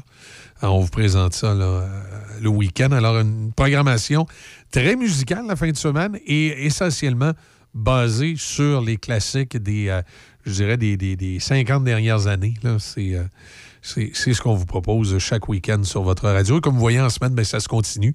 C'est les grands classiques des années 70, 80, 90, à venir jusqu'à euh, 1965 à 2015, je pense, le, catalogue régulier en semaine, les classiques. ça va jouer là-dedans des succès de 1965 à 2015 environ. Alors, euh, bienvenue au aux nouveaux auditeurs. Je dis ça comme ça parce qu'en début d'année, je sais qu'il y a des gens qui nous ont découvert à la période des fêtes. En se promenant, euh, en allant visiter des amis avant que tout, avant que tout soit confiné. hein. Et euh, je sais que c'est euh, de plus en plus, on a des nouveaux adeptes qui se joignent à nous janvier, février. Alors, on vous souhaite la, la bienvenue et on espère que vous euh, allez de, de fidèles auditeurs à partir de maintenant et que vous allez nous suivre à travers nos émissions. On va parler du Super Bowl tantôt avec Simon, notre euh, chroniqueur du, du mercredi. On parle, euh, lorsqu'on est durant la saison, on parle toujours football avec Simon. Puis là, ben, on arrive à, la conclusion de cette fameuse saison. Donc, il reste deux chroniques à Simon euh, aujourd'hui et évidemment la semaine prochaine, après le Super Bowl, pour faire l'espèce de bilan de saison. Puis ensuite, on va lui reparler plus tard dans l'année, quand la, la saison de football va repartir. Alors, c'est un rendez-vous à ne pas manquer. Et à partir de l'autre semaine, quand Simon va avoir terminé, attendez un petit peu, Euh, on est le 9, ça veut dire dernière chronique le 16. Euh, ça veut dire à partir du 23, on aura une nouvelle chroniqueuse qui va se, joindre à nous. Euh, on va parler du commerce électronique. De plus en plus, le commerce électronique, hein, c'est présent dans nos vies. On va parler de commerce électronique, de, de tendance euh, web. Euh, donc, on aura une chroniqueur, une chroniqueuse. Est-ce que ça se dit chroniqueuse? Ben, on va le dire. Une chroniqueuse, même si je pense que c'est chroniqueur. hein. une chroniqueuse, euh, on va adapter ça. À, à force de le dire, mairesse existe. Vous savez, en Europe, si vous allez en France, ça n'existe pas de mairesse. C'est Madame le maire. C'est c'est un maire. Donc, c'est Madame le maire, si vous allez en France. Au Québec, à force de dire maire et mairesse, ben, le mot mairesse a été accepté par euh, l'Office de la langue française du Québec pour dire une mairesse. Mais officiellement, ça n'existe pas de mairesse. Selon euh, l'Académie euh, française, là, c'est un mot, euh, à moins qu'il ait accepté le mot québécois, mais c'est pas utilisé en France. Alors, même chose pour chroniqueurs et chroniqueuses, comme chauffeurs et chauffeuses. On va finir par imposer le féminin. hein? Le- Les femmes le méritent. faut avancer. Alors, euh, elle va être avec nous à partir du 23, chroniqueur euh, techno. Alors, je vous invite à l'écouter euh, à partir du 23, mercredi le 23 à peu près, euh, autour de 7h35 à peu près. On arrive à 7h25 minutes. On va écouter Projet Orange. Les euh, manchettes euh, s'en viennent également avec euh, euh, des par la suite. Comme je vous dis, on va parler avec euh, Simon de football. On va parler de ce Super Bowl qui a lieu en fin de semaine. Est-ce que vous êtes prêts? Est-ce que vous avez fait vos réserves d'ailes de poulet? Les restaurateurs sont euh, ouverts euh, juste à temps, c'est le cas de le dire. Il y a quelques, quelques endroits d'ailleurs où on, probablement qu'on pourra euh, aller euh, écouter le Super Bowl sur place. Je sais que pour certains établissements, ça a été un peu dernière minute, mais ceux qui ont déjà les écrans géants et tout le patatlan, euh, ça peut aller rapidement, mettre le, Super Bowl sur les écrans géants et faire un, petit spécial aile de poulet ou sauce épicée. ou Il y a un paquet de choses qui peut se faire. Alors, c'est lancé. C'est lancé, c'est à, suivre. On verra ce qui va se passer comme activité au cours de cette fin de semaine. D'autant plus que vous pouvez toujours faire votre party maison. Maintenant, vous n'avez même pas de limite officielle et légale de gens. Mais euh, Santé publique vous recommande pas plus que 10. Alors, faites comme vous voulez, mais euh, si vous êtes prudent, ben, vous allez suivre les recommandations. Voici euh, Projet Orange de Héros à zéro sur votre radio du 88.7. J'ai un message à te faire.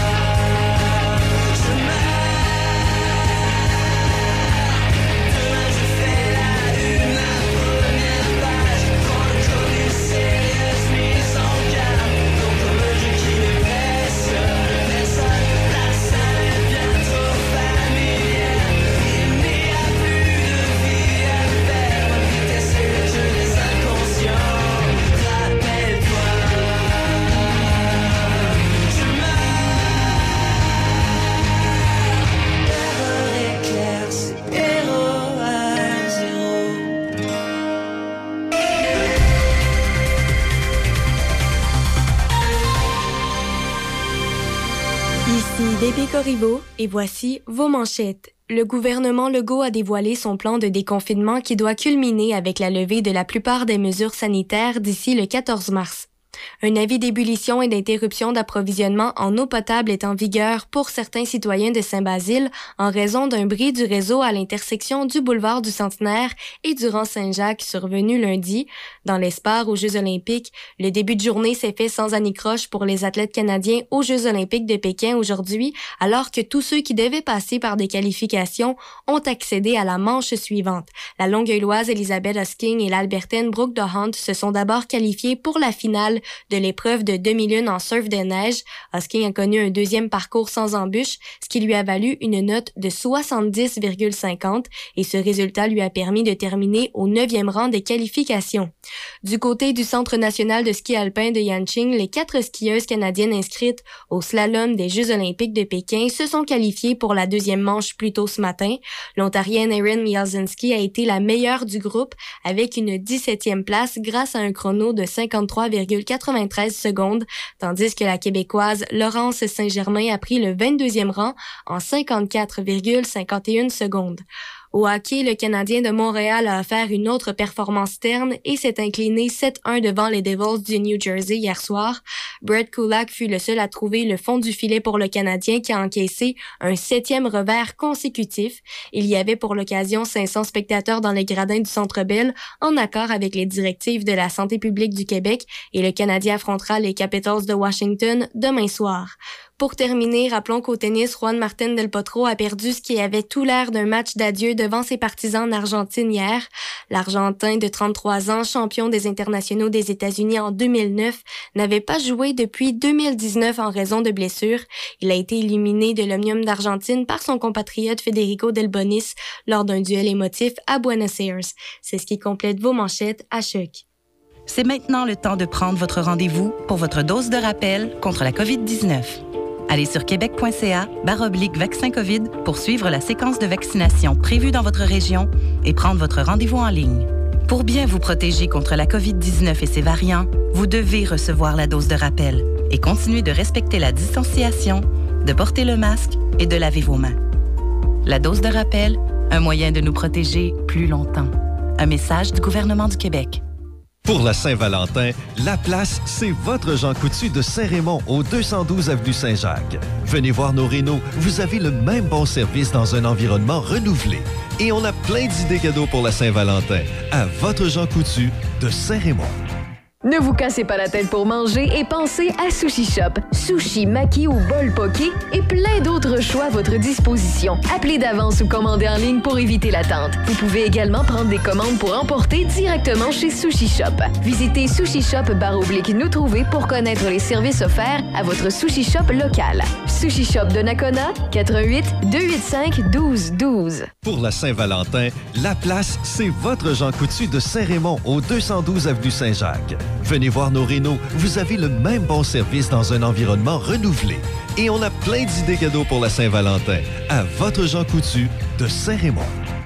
Une nouvelle boucherie à Pont-Rouge, au 20 rue du Collège, Tony Boucherie. Tony Boucherie, c'est des viandes de qualité à bon prix. Tony Boucherie, c'est le spécialiste de produits fumés, jerky, bacon, fumé maison. D'ailleurs, quand tu entres à la boucherie, il y a une bonne odeur de viande fumée dans le commerce. Viande locale et produits variés. Visite la page Facebook de Tony Boucherie pour connaître les spéciaux. Le pro du barbecue Tata à Pont-Rouge, au 20 rue du Collège, Tony Boucherie. Une nouvelle succursale Sushi Shop ouvre bientôt ses portes à Sainte-Catherine de la Jacques-Cartier. Plusieurs postes sont à combler, gérant, assistant gérant et préposé au comptoir. Postulez dès maintenant chez Sushi Shop Sainte-Catherine via emploi legrouperestobelgin.com ou au 88 657 59 62 poste 204 88 657 59 62 poste 204. Café Choc. Café Choc. Ça nous amène à 7h35. On va rejoindre Simon Bussière, évidemment, pour parler de l'événement de la fin de semaine. En plus, on va, on va pouvoir faire un party. Là, on a le droit. Simon, salut Simon, comment ça va? Ça va bien, toi, Michel? Ben oui, ça va bien. Là. Finalement, euh, on va pouvoir être un- une plus grosse gang que prévu dans le salon. Là. Bon, regarde, c'est bien, puis c'est le fun pour ceux et celles qui vont être en mesure de, de se réunir. Ben moi, je suis, je suis je sur- pense- je suis surtout content peut-être pour les, euh, les établissements euh, de restauration à vocation sportive là, qui est en train de perdre une grosse journée. C'est vrai que ça ne donne pas beaucoup de temps pour se revirer de bord, mais il reste que euh, c'était une journée qui était pas mal perdue pour les autres. là. Oui, effectivement, Michel, je suis d'accord avec toi. Là. Mais on a remarqué une tendance, Michel, par exemple, au cours des dernières années, là, où ce que faudrait voir avec les restaurateurs, là, mais je sais que dans les bars, c'est beaucoup plus tranquille que ce l'était au niveau là, de l'achalandage pour un Super Bowl. Les gens maintenant là, sont équipés chez eux, ils ont des grosses télés. Avant, on, on, on- on vantait, du moins, on faisait la promotion de l'écran géant. On en a quasiment chacun une, écran géant dans le salon. là. ça, c'est sûr. euh, Par contre, j'ai vu une augmentation, euh, je ne sais pas si c'est comme ça dans ton coin, mais j'ai vu une augmentation des espèces de package take-out. là. Tu sais, que tu appelles, puis là, tu as toutes les ailes de poulet, les salades, les... tu sais, tout ce qu'il faut pour que tu arrives à la maison et tu te casses pas trop la tête. Oui, effectivement. On voit ça aussi dans notre coin. Là, on appelle ça des boîtes Super Bowl, des Exact. choses comme ça. là. le menu Super Bowl, puis c'est un mélange de côte levée, ailes de poulet, Ouais. euh, nachos. euh, donc, le, le gros, le gros forfait du Yes. Super Bowl, là, effectivement, là, on, on voit ça un peu partout. C'est une nouvelle tendance. Oui, non, non, c'est tout à fait. Euh, ben là, on, on va arrêter de s'attarder sur le menu, puis on, on va aller voir les équipes. Tu, tu vois, c'est quoi mon bout préféré du Super Bowl? Ah, ouais, c'est quoi ton bout préféré, Michel? Entre la côte levée puis la- la- la- l'aile de poulet. Ça, c'est- Ah, c'est bon, ça, entre les deux. Entre les deux. Mais, euh, mais honnêtement, euh, tu sais, c'est- moi, je, moi, je, je m'en cache pas. là. J'aime ça manger. là. Et euh, le, Super, le Super Bowl, à, à la base, quand j'ai commencé à suivre ça, c'était pas mal plus euh, justement pour euh, euh, l'happening de tout ce qui se passait autour que pour le match en tant que tel. Là, avec les années, puis comme je t'ai déjà parlé, étant donné que mon gars joue au football, tout ça, il commence à y avoir à la maison un intérêt là, qui est beaucoup plus tourné vers le jeu, puis de bien connaître les équipes, avoir une idée qui, qui, vraiment va gagner, que juste ce qu'il y avait autour. Mais à l'origine, comme beaucoup de Québécois, ça a commencé de même. là. Encore beaucoup d'amis qui sont pas vraiment des amateurs de football, mais ils vont aller dans une soirée Super Bowl justement pour, pour l'ambiance, les ailes de poulet, le- le- le- tout ce qui vient avec, là, tout ce qui est autour, le show de la mi-temps. Ça va de soi. ça. Ça fait partie du Bon, spectacle. Le seul match qu'ils vont, le seul match qu'ils vont écouter dans l'année, ça va être ça dimanche. Oui, oui, il y en a. puis il y en- Ah, et puis moi, ça, honnêtement, au début, c'était juste ça, mais j'ai commencé à, à suivre un peu plus ça, étant donné que mon, mon gars joue au football. Lui, il, lui, regarde, là, il ne faut pas manquer le Super Bowl. Il, a, il a appelé trois fois sa boss pour être sûr qu'elle avait bien compris qu'il était en congé ce soir-là. là. ah oui, puis je vais te donner, te donner- je vais te donner un exemple ici également. Là, ben, le hockey a repris, puis euh, il y a des gens qui ont cédulé des pratiques, les, des gens qui étaient cédulés pour des pratiques de hockey, là, euh, dimanche en soirée, là, qui ont, entre autres mon fils, là, qui ont annulé, là, ils ont annulé leur pratique. les kids là, de 14-15 ans savaient écouter le Super Bowl, même s'ils ont, ont été en manque de hockey, là, pour eux, il n'y a pas question de manquer le Super Bowl. là. Exact, exact. Là, les forces en présence, les Rams de Los Angeles, bien sûr, les euh, Bengals de Cincinnati. Il faut s'attendre à quoi, Simon, selon toi? Michel, ça va être un. Moi, je pense qu'on va avoir un bon spectacle. C'est- l'offensive des, des, des Bengals face à la défensive des, des Rams euh, de Los Angeles. Euh, moi, je pense que ça va être peut-être un petit peu plus difficile. Tu sais, on a vu les Bengals, là, match après match, là, surprendre là, la planète NFL par leur jeu d'assurance. Et le corps arrière Joe Burrow l'a surpris la planète NFL avec ses performances et l'équipe également. Et c'est une équipe euh, Cendrillon, c'est une équipe qui se ramasse au Super Bowl. Il était favori à 1 contre 125, je pense, ou 1 contre 150 en partant de la saison là, pour euh, gagner le Super Bowl. Fait que déjà là, on, on considère que c'est une surprise, mais je pense que ça va être difficile dans ce match-là pour eux. Ils vont affronter, je pense, la meilleure défensive qu'ils n'ont pas affrontée à date depuis le début de la saison euh, et depuis le début des séries. Euh, défensive très, très étanche, défensive très robuste, euh, défensive rapide. Donc, euh, on a vu dans le premier dans un des matchs, là, Joe Burrow se faire, euh, se faire frapper à huit ou neuf reprises là, face au Titan de Tennessee. Il faudrait pas se surprendre que dans le match contre les Rams, là, il se fasse frapper autant. Il va avoir énormément de pression. Et ça, ça peut être difficile parce que ça va forcer le Burrow à lancer le ballon, à prendre un petit peu plus de chance. Et euh, il va avoir un match difficile, Burrow, mais je suis pas inquiète pour lui. Il va réussir à marquer des points quand même. Euh, mais du côté des Rams, bien, comme je t'ai dit, la défensive est vraiment dominante avec Von Miller, avec euh, Aaron Donald, avec Floyd. On va voir Jalen Ramsey là, un contre un contre euh, Jammer Chase. Donc, ça va être un, deux gars qu'on va voir souvent dans l'écran, là, qui vont jouer un contre l'autre. Ramsey va empêcher Chase de, de prendre le ballon. Donc, ça va être assez spectaculaire là, de voir ça aller. Donc, ça devrait être un match serré et on ne parle pas beaucoup de l'offensive des Rams, mais il va falloir en parler, Michel. Ouais. Euh, il va falloir en parler. Il y a un manque, là. Euh, hein? Y a-tu un manque à ce niveau-là de l'offensive? Ou... Non, non, moi je pense que c'est les mal aimés un petit peu. Hein. On, parle, on, est, on est tellement porté à parler de la défensive des Rams. On oublie qu'ils ont le meilleur receveur de passe de la NFL présentement, Cooper Cup. On oublie qu'ils ont deux bons porteurs de ballon. Et c'est peut-être là, là que les Bengals vont avoir de la difficulté, euh, beaucoup de difficulté à arrêter les Rams. Je pense qu'on va voir beaucoup Sonny Michel courir avec le ballon. On va voir Hackers, Cam Hackers courir avec le ballon aussi. Et euh, on a un vieux rusé comme Matthew Stafford qui enfin peut participer à un Super Bowl après avoir passé l'entièreté de sa carrière avec les Lions de Détroit. Là, il a la chance de remporter le Super Bowl. Je pense qu'il la manquera pas.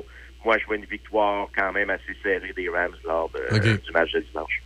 OK, donc peut-être du côté des Rams, puis match serré. OK, moi, j'ai, euh, je, vais suivre ça attentivement. Moi, j'ai, j'ai des gens qui ont l'impression que c'est l'année des Bengals, par exemple. Tu sais, c'est... euh, on verra. Ben, c'est, c'est, la jeunesse et la foule. Ouais, ben c'est ça. hein, Ils ont comme... Les Bengals face à l'expérience et... euh, des, des fois, on dirait qu'ils ont comme le deuxième souffle qu'on s'attendait pas. Ouais, ben, ben, c'est ça. De, de semaine en semaine, ils ont progressé pendant les séries. Euh, c'est pour ça qu'on aura un match serré. Mais euh, comme j'ai comme j'ai dit, ça, ça, Burrow, ça demeure encore Ouais. la deuxième année. Ouais. Euh, beaucoup de jeunes joueurs dans son équipe. Moi, je pense dans un match aussi important que le Super Bowl. Et là, on va avoir eu deux semaines aussi pour se préparer. Donc, euh, les instructeurs vont jouer un rôle, Michel, dans ce match-là. là. Donc, l'équipe qui va arriver la mieux préparée, là, ça va être important.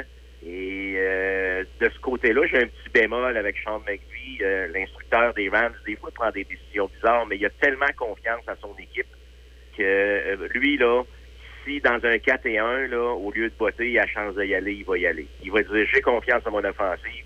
Et il sait également que si son offensive ne fonctionne pas ou si ça fonctionne pas le jeu, il sait que sa défensive va la replacer dans le match par de gros jeux.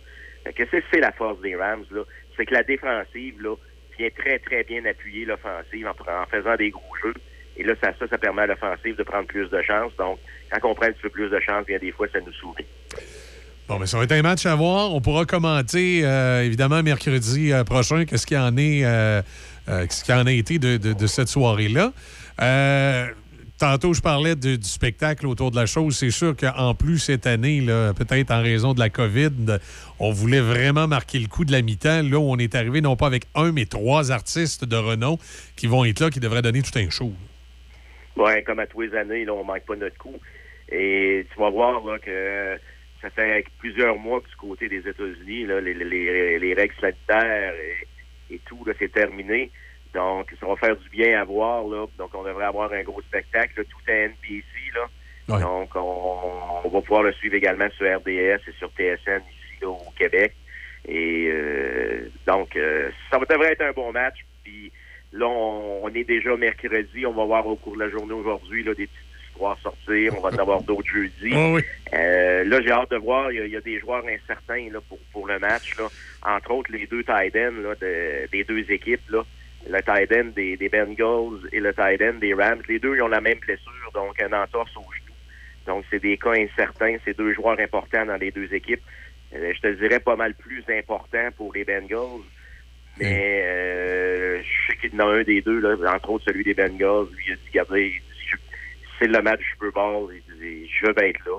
En voulant dire, même s'il faut qu'il me tape, euh, je faisais des je faisais des blagues parce que des fois j'écoute le NASCAR. Quand un, un auto se crash au, au NASCAR, c'est l'opération tuck tape, on te la tape, puis on, Ah on, on met plein d'affaires dessus. Puis ça, je disais à mon chum, j'ai dit, il va y avoir des joueurs là, qui vont être tapés comme des NASCAR là, pendant Ah. le game. là. Ils vont tuer pour jouer. Oh oui, c'est. Non, ça va demander beaucoup. Moi, je vais m'amuser, comme à chaque année, avec une niaiserie, mais qui me fait toujours rire. C'est que à chaque fois j'écoute le Super Bowl et la Coupe Grey, parce que c'est un lien entre les deux, je me suis toujours posé comme question pourquoi la CFL ne réussissait jamais à synchroniser les CF-18 avec la fin de l'hymne national, alors que dans la NFL, je me rappelle pas de les avoir vus manquer leur coup. Euh, Les, les dernières notes de l'hymne national, les avions passent. La Coupe Grease, ils sont tout le temps en avance ou en retard. C'est comme... Ouais, mais là, je veux pas. Je veux pas te décevoir, tu risques de ne pas les voir, peut-être Ouais, hein. les CF18 parce que c'est un stade couvert. Là. Exact. Donc, euh, mais on va peut-être les voir. Mais souvent, ils sont à l'extérieur pareil, on fait une prise de vue. Oui, c'est ça. Sauf, euh, sauf que là, dans ce temps-là, on peut jouer avec la prise de vue, même s'ils ne sont pas passés tout à fait en temps. Mais quand, quand on peut Ouais. les voir, là, généralement, sont, sont synchronisés, alors qu'à chaque fois que j'écoute la Coupe Grey, c'est- ça marche. Puis je me dis, bon, tu sais, OK, la NFL, c'est c'est plus gros que la, que la CFL, mais là, on, on parle de forces armées, d'une ligue qui demande au- à l'armée, vous passerez à tel moment. Je peux pas croire qu'ils sont pas capables de se synchroniser. là. Ça, me fait, ça me fait rire à tous les ans. À tous les Et. Michel, et Oui. Michel, je te dirais que c'est une tradition. Euh, J'ai fait beaucoup de stades là, au niveau de la NFL. Ouais. Et dans les stades extérieurs, à tous les matchs, même si c'est un match régulier, Michel. Ah oui, on passe voit ça. passer les, les, les, Ah les ouais? CF18. Oui. OK, hein, ouais, ah, ben. Et un endroit qui est très spectaculaire, c'est Philadelphie. OK. Les CF18 passent Ouais. sur la chanson de Rocky. Ah, ça, doit être, ça doit être spécial de, de, de, de voir. euh, Et, et la chanson de et la, la chanson du film Rocky, là, hey, peux-tu le dire qu'elle est dans le tapis? Et t'entends un CF18 passer à travers ça, c'est t'as les, les poils dressés ses bras. Oui, mais le, le secret, justement, les autres, c'est qu'il d'après moi, c'est qu'il n'y a pas de C. Hein, parce que les autres, c'est les F-18. D'après moi, les F-18 vont mieux que les CF-18. peut-être, peut-être. c'est peut-être ça, c'est peut-être ça. Les, les modèles sont plus récents. mais- Yes. bon, c'est ça, mais, ben, mais ça doit être. Oui, effectivement, en plus, quand tu es dans le stade, ça doit être impressionnant de voir, euh, de voir ça passer là, à basse altitude avec tout le, le- le bruit des moteurs. Là, c'est, euh, puis euh, le, le stade doit shaker un petit peu. Là. Oh, puis le stade de Philadelphie, je sais que je peux te dire une affaire, c'est les, entre guillemets, là, Ouais. c'est les spectateurs les plus innocents qu'il n'y a pas au monde. là. Ah ouais? Euh, ah ouais, regarde, c'est- c'est assez débile dans ce stade-là. C'est eux, une année, Michel, puis vous ferez des recherches là, sur Google. Là, Ouais. Euh, Santa Claus, euh, Eagles, euh, Snow, là. C'est eux qu'à un moment donné, ils avaient été obligés de protéger le Père Noël lors d'un match au mois de décembre, au lieu de le rentrer sur les gradins. Les Ben spectateurs avaient attaqué le Père Noël à coups de balle de neige là, dans les estrades. C'est- Ça- ça- assez particulier. Il y a un actifs. autre endroit aussi faut que tu y ailles dans ta vie, c'est Buffalo. Ça, c'est une Ouais. autre affaire. Là. Mais Buffalo, c'est un petit peu plus civilisé. Mais tu vois des choses à Buffalo. Moi, j'ai été, je pense, c'est 6-7 fois à Buffalo. Là. Ben, tous les fois que j'y étais, je vois tout le temps de quoi que j'ai jamais vu dans ma vie. Ah ouais? Ah, regarde, c'est. c'est- Michel, tu peux même pas t'imaginer. Il faut que tu fasses ça une fois dans ta vie à la Buffalo. Là. OK. Euh, uniquement le tailgate, là, de voir là, comment il y a de monde dans ce tailgate-là, comment c'est installé, comment Ouais, le monde oui. est équipé. Mais j'ai, j'ai, Puis, j'ai, euh, euh, j'ai de la famille en Ontario qui, euh, qui vont assez souvent à Buffalo parce que pour les Ontariens, Buffalo, c'est un peu comme leur équipe. Là, quand ils sont proches de Toronto, Ouais. c'est l'équipe de la NFL la plus proche. Puis euh, je sais qu'ils vont à chaque année. À un moment donné, je devrais peut-être euh, aller À avec un moment eux. donné, Michel, là, la statistique voulait qu'il y avait de 35 à 40% des spectateurs qui étaient à Buffalo qui, qui étaient, qui étaient Canadiens. Ah, j'en doute pas. Oui. J'en doute pas. J'en doute pas. Puis euh, c'est pour ça qu'on a souvent jasé. Euh, Il y en a qui rêvaient de voir Buffalo déménager à Toronto, mais je pense pas que ça va Ah, arriver. non. ça. Non, ça- Non, je penserais pas. Puis avec tout ce qui s'est passé dans les derniers mois, dans les dernières semaines, Non, dans les non. dernières années du côté du Canada ainsi qu'au Québec, là, Ouais. euh, par rapport à nos positions, par rapport là, à la COVID, je pense que les équipes majeures là, vont être très, très, mais Ça les très inquiète, prudentes avant de venir au, avant de venir au, au Québec et au Canada. Oh oui, là. parce que je, je le crois, moi, quand Gary Bettman euh, s'est fait demander des relocalisations temporaires pour pouvoir jouer dans des stades remplis Ben ouais. par des équipes canadiennes. Tu sais, c'est. euh, Mais on l'a fait avec les Blue Jays. euh, Ah oui. Souviens-toi, les Blue Jays, c'est-tu l'année passée qu'ils ont commencé la saison du côté de la Floride? Oui. euh, avant d'aller jouer à Buffalo. Exact. Je pense qu'après ça, on a joué à Buffalo un, un bout de temps avant de, de pouvoir aller jouer là, euh, à Toronto. Fait que, Non, c'est ça, exact. Même, là, la Ligue nationale menaçait là, de ne pas tenir le repêchage cette année à Montréal. là. C'est un peu, un peu on- mais bon. Même je sais que du côté des, des Blue Jays, l'équipe disait qu'ils aimaient mieux avoir un stade qui n'était pas euh, euh, conforme, si on veut, dans les vestiaires. là. Les joueurs étaient, étaient moins gâtés, si on veut, qu'à Toronto. Mais euh, d'avoir du monde les gradins puis de pouvoir avoir l'accessibilité qu'il y avait au- au- à leur stade, que de- de- je pense que c'est un du club école qui est là à Buffalo. là. Oui, euh, exact, c'est, C'était la situation. C'est évident que ça fait, ça fait réfléchir un peu. Là. Malgré que, tu sais, ouais. des crises sanitaires, des pandémies, là, on n'aura pas ça aux, aux 10 ans. là. On l'espère. On l'espère. ça a pris 100 ans là, depuis la dernière. On, on va ah, ben, on ils, peuvent, se- ils, peuvent, ils peuvent passer le tour encore un autre Oh, oui, on va. Effectivement. Hey, Simon Bussière, merci beaucoup. Au plaisir, on nous suit sur le Blitz NFL, Oui. Michel, le blitznfl.com. Allez nous voir toute la semaine. là. Donc, euh, nos prédictions, nous préparer pour le match. Et je dois t'avouer qu'à ce jour, là, on est pas mal divisé là, Ah euh, ouais? au sein du groupe. Et si on suit la tendance par rapport là, aux gens qui, qui gagent, je te dirais que présentement, c'est environ 60-40. Donc, 6 personnes sur 10 prennent les Rams. Donc, c'est très serré. OK. Ben, on va suivre ça. Le blitznfl.com. On invite les gens, évidemment, les amateurs de football. Puis même les gens qui sont peut-être pas amateurs de football, qui veulent tranquillement s'initier à ça, aller faire un tour, euh, écouter les, les, euh, voir les commentaires qu'il y a sur, euh, sur le blitznfl.com. C'est une bonne idée. Super, parfait, Michel. Hey, excellent. Merci, Simon. À la semaine prochaine. Salut, bye-bye. Bye bye. Voilà, Bon Jovi, It's My Life. Maintenant, souvenir de 2000 sur le son des classiques, le 88.7 Choc. Bon, euh, c'est quoi, là, mercredi? This ain't a song for the broken hearted.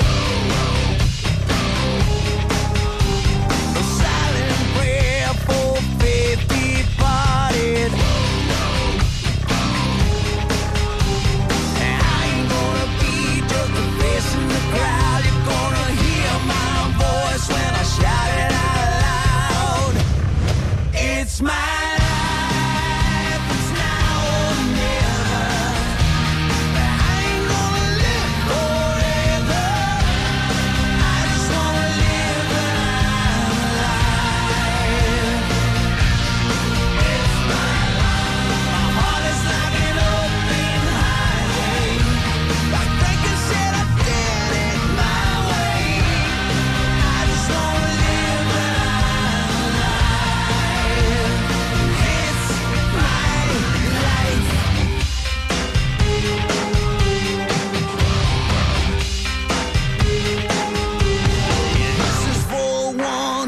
Today. day.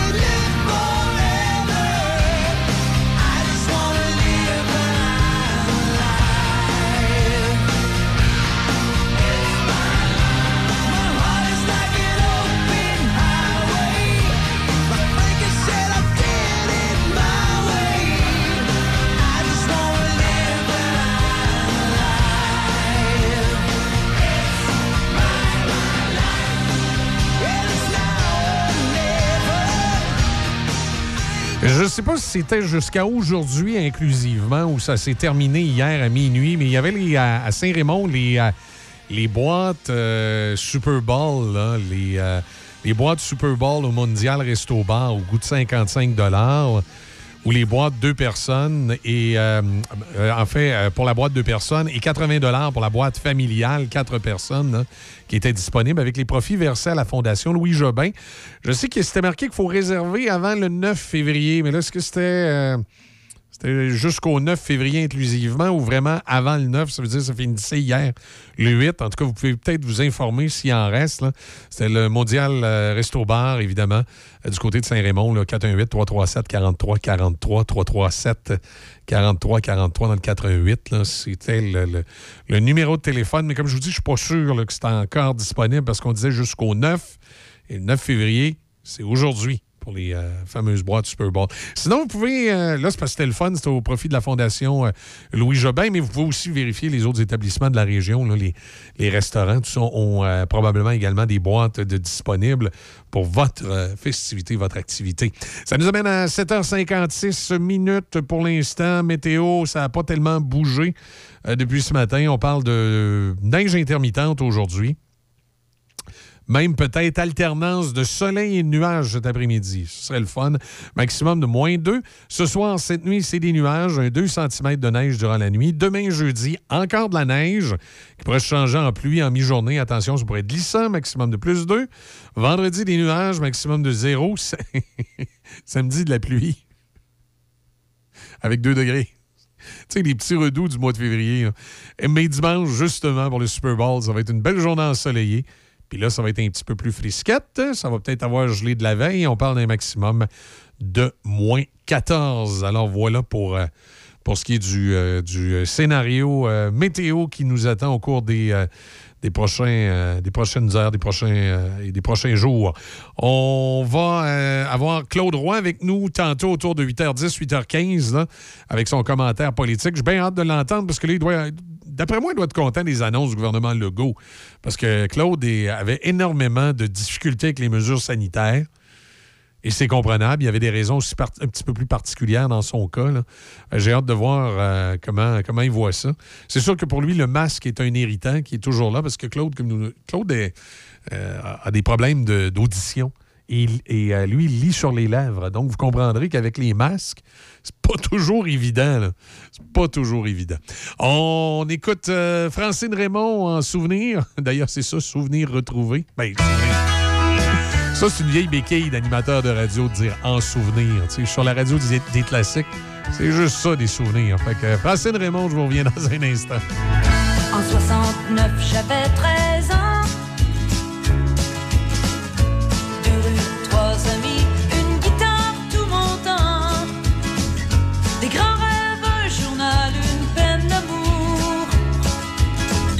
Des jeans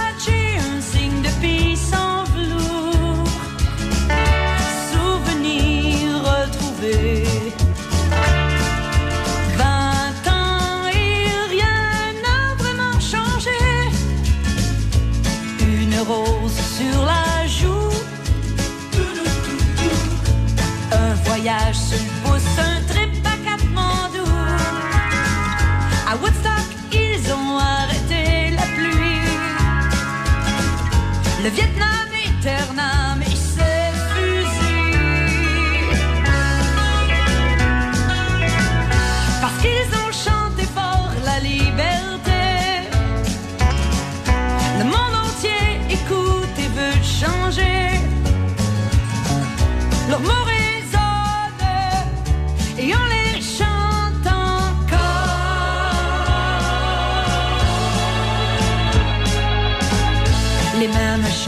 s'éveillent en nous.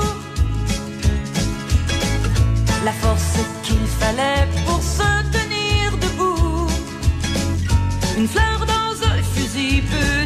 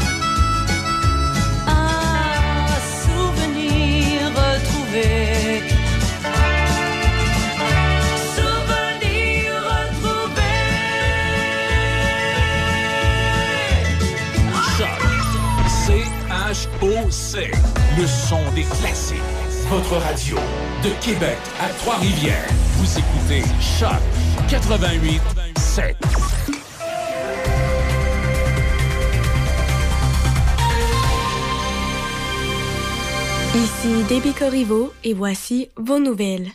Québec fait état de 2380 personnes infectées dans les hôpitaux, environ 1000 de moins qu'il y a deux semaines. On dénombre 56 décès supplémentaires et aux soins intensifs, 178 patients, un nombre stable. Dans la capitale nationale, il y a 4598 cas positifs et actifs, dont 381 dans Port-Neuf.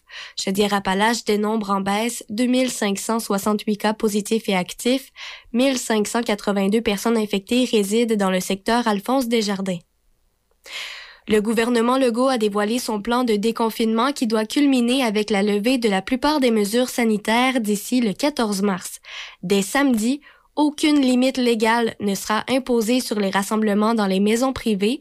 La santé publique recommande toutefois que ces rassemblements soient limités à 10 personnes ou des gens de trois adresses différentes. Le premier ministre François Legault a assuré que la série d'assouplissements n'a rien à voir avec les manifestations qui ont attiré plusieurs milliers de personnes sur la colline parlementaire entre jeudi et dimanche dernier. Selon M. Legault, il faut tout simplement commencer à vivre avec le virus. Un avis d'ébullition et d'interruption d'approvisionnement en eau potable est en vigueur pour certains citoyens de Saint-Basile en raison d'un bris du réseau à l'intersection du boulevard du Centenaire et du rang Saint-Jacques survenu lundi. La municipalité débute les travaux de réparation ce matin jusqu'à un avis contraire. Une entrave partielle à la circulation est possible et les secteurs touchés par l'avis d'ébullition et d'interruption de l'eau potable sont le rang Saint-Jacques et la rue Cartier au complet, ainsi qu'une partie des résidents du chemin de la station, de la route de l'âge et du boulevard Centenaire. Le député de Portneuf, Vincent Caron, a annoncé un investissement du ministère de la Culture et des Communications de 35 500 dollars à l'organisme de Saint-Casimir, le musée ambulant, pour deux projets visant à promouvoir les cultures autochtones dans Portneuf. Depuis 2017, le musée ambulant de Saint-Casimir se donne pour mission d'amener l'art vers ses différents publics là où il se trouve.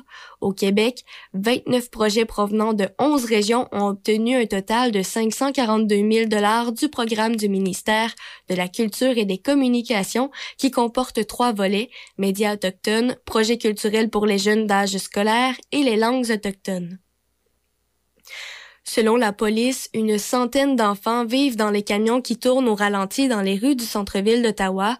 Le chef adjoint du service de police d'Ottawa, Steve Bell, a indiqué que les agents qui patrouillent dans le centre-ville ont remarqué la présence de familles et d'enfants pendant les premiers jours de la manifestation.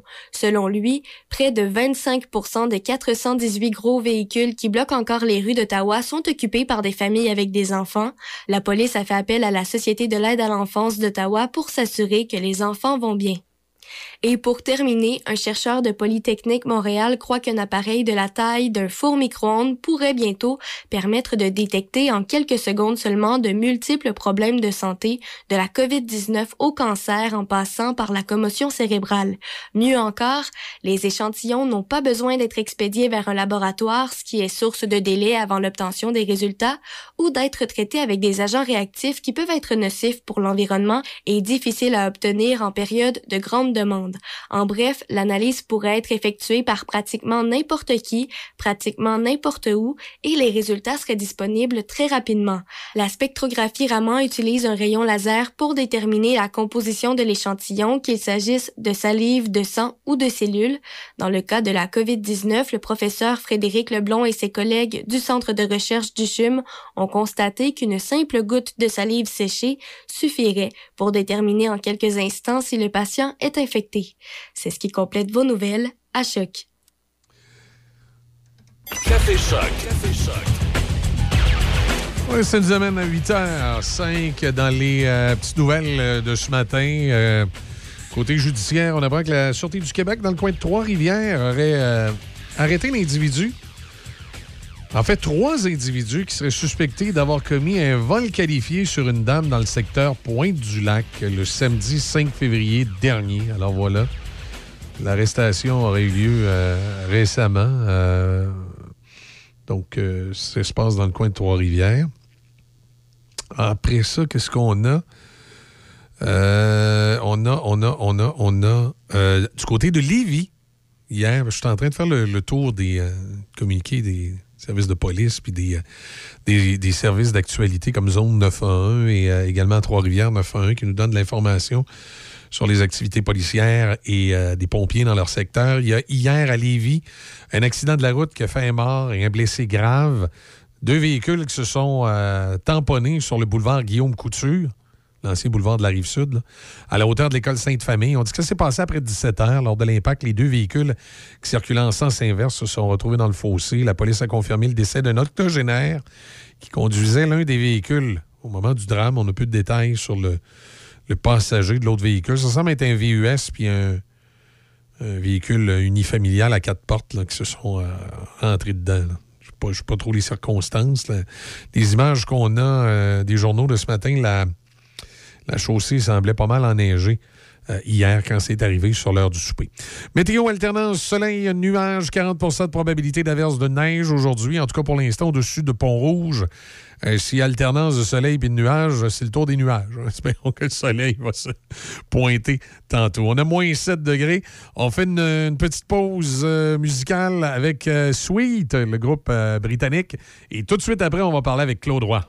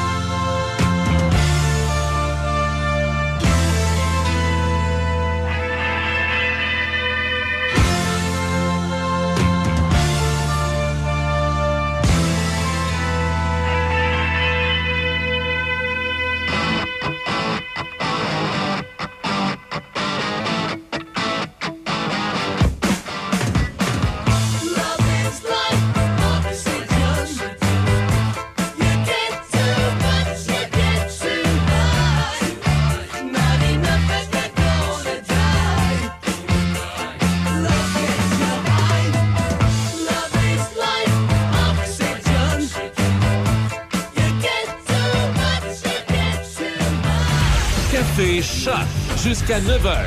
C'est Café Choc, le son des classiques. Choc 88 7.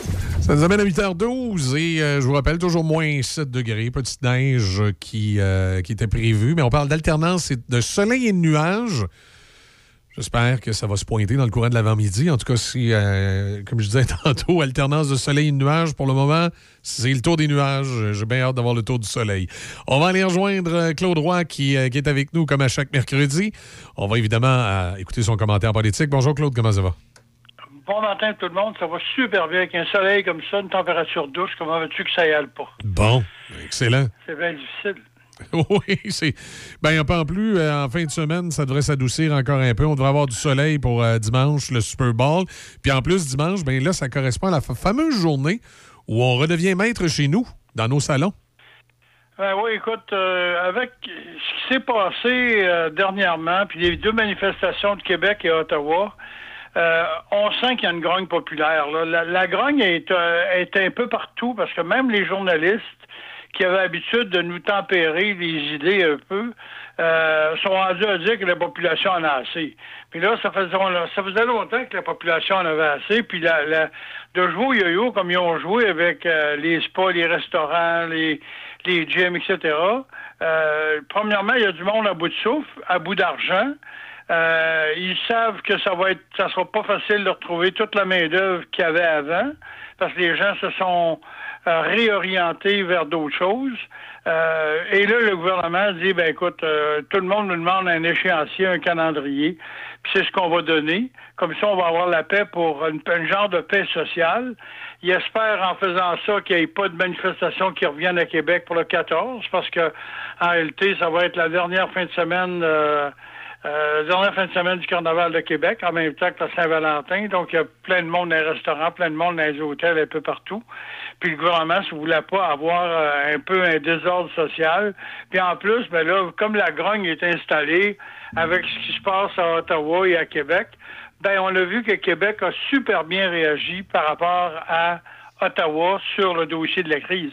Il savait, le gouvernement fédéral le savait que ces camionneurs-là venaient de partout à travers le pays pour envahir la ville. Et moi, je connais très bien la ville d'Ottawa pour y avoir étudié en droit euh, les années 70, 71, euh, que la ville était facile à boucler. là. Comme Québec, on a, on a bloqué les artères avec des camions, donc on n'a pas, on n'a pas lésiné avec la force. Là. On a sorti les épandeurs, sorti les arroseurs de thé, on a sorti tous les camions qui peuvent être susceptibles de bloquer les rues. Et on les a mis dans les artères principales. Donc, comme, ça, il n'y a pas de camion qui peut s'en venir à Québec. S'en venir par le boulevard Laurier, il fallait qu'il soit bloqué euh, dans le coin de, de quartier. Et par la suite, donc, c'était pas utile. Ils ne pouvaient pas se rendre à la colline parlementaire. Ils ont laissé un accès sur René Lévesque. On a vu ce que ça a donné. Puis les attroupements alentour du Parlement, il y en avait autant pour le Carnaval de Québec qu'il y en avait pour la manifestation. Mais il reste quand même que le gouvernement sent à travers la population, hommes, femmes, enfants, vaccinés ou non, qu'il y avait une grogne populaire qui s'est installée. Puis là, euh, s'ils s'ils nous disent, parce qu'ils nous le disent depuis euh, plusieurs mois qu'il va falloir qu'on vive avec le virus, ben laissez-nous vivre avec le virus. Laissez-nous vivre, laissez-nous euh, nous exprimer, laissez-nous faire. On verra bien ce que ça va donner. Puis là, le système de santé, quelqu'un avait dit dernièrement, c'est pas à la population à supporter le système de santé. C'est au gouvernement à nous donner un système de santé qui doit être bon pour tout le monde. Moi, j'ai des gens dans mon entourage qui attendent pour des opérations, puis avec le délestage, on sait qu'ils les auront pas. Donc, mais là, ça, ça a justement fait que la population en a ras-le-bol. Et euh, la manifestation d'Ottawa euh, va donner justement libre cours à- aux esprits. Et ça, ça a chauffé hier euh, un des députés libéraux. C'est rare qu'on voit quelqu'un du côté des Ah oui, libéraux monsieur, sortir. monsieur Lightbound. Le monsieur Lightbound qui a il carrément. il a fait une gros- ah oui. il a fait une grosse sortie hier. Là. Ah oui, exact. Moi, je me suis posé comme. Je me suis posé comme question. Oui, oui, vas-y. Excuse-moi, Claude, je me suis posé comme question ce matin. Je sais que c'était tôt. Tu n'étais peut-être pas à l'écoute quand j'ai fait ça.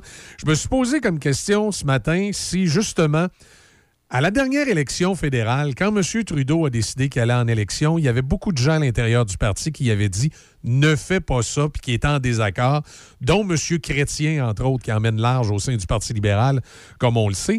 Et Justin a fait à sa tête, il est allé en élection, puis on a vu les résultats qu'on connaît, qui n'a pas fait l'affaire de bien du monde à l'intérieur du parti.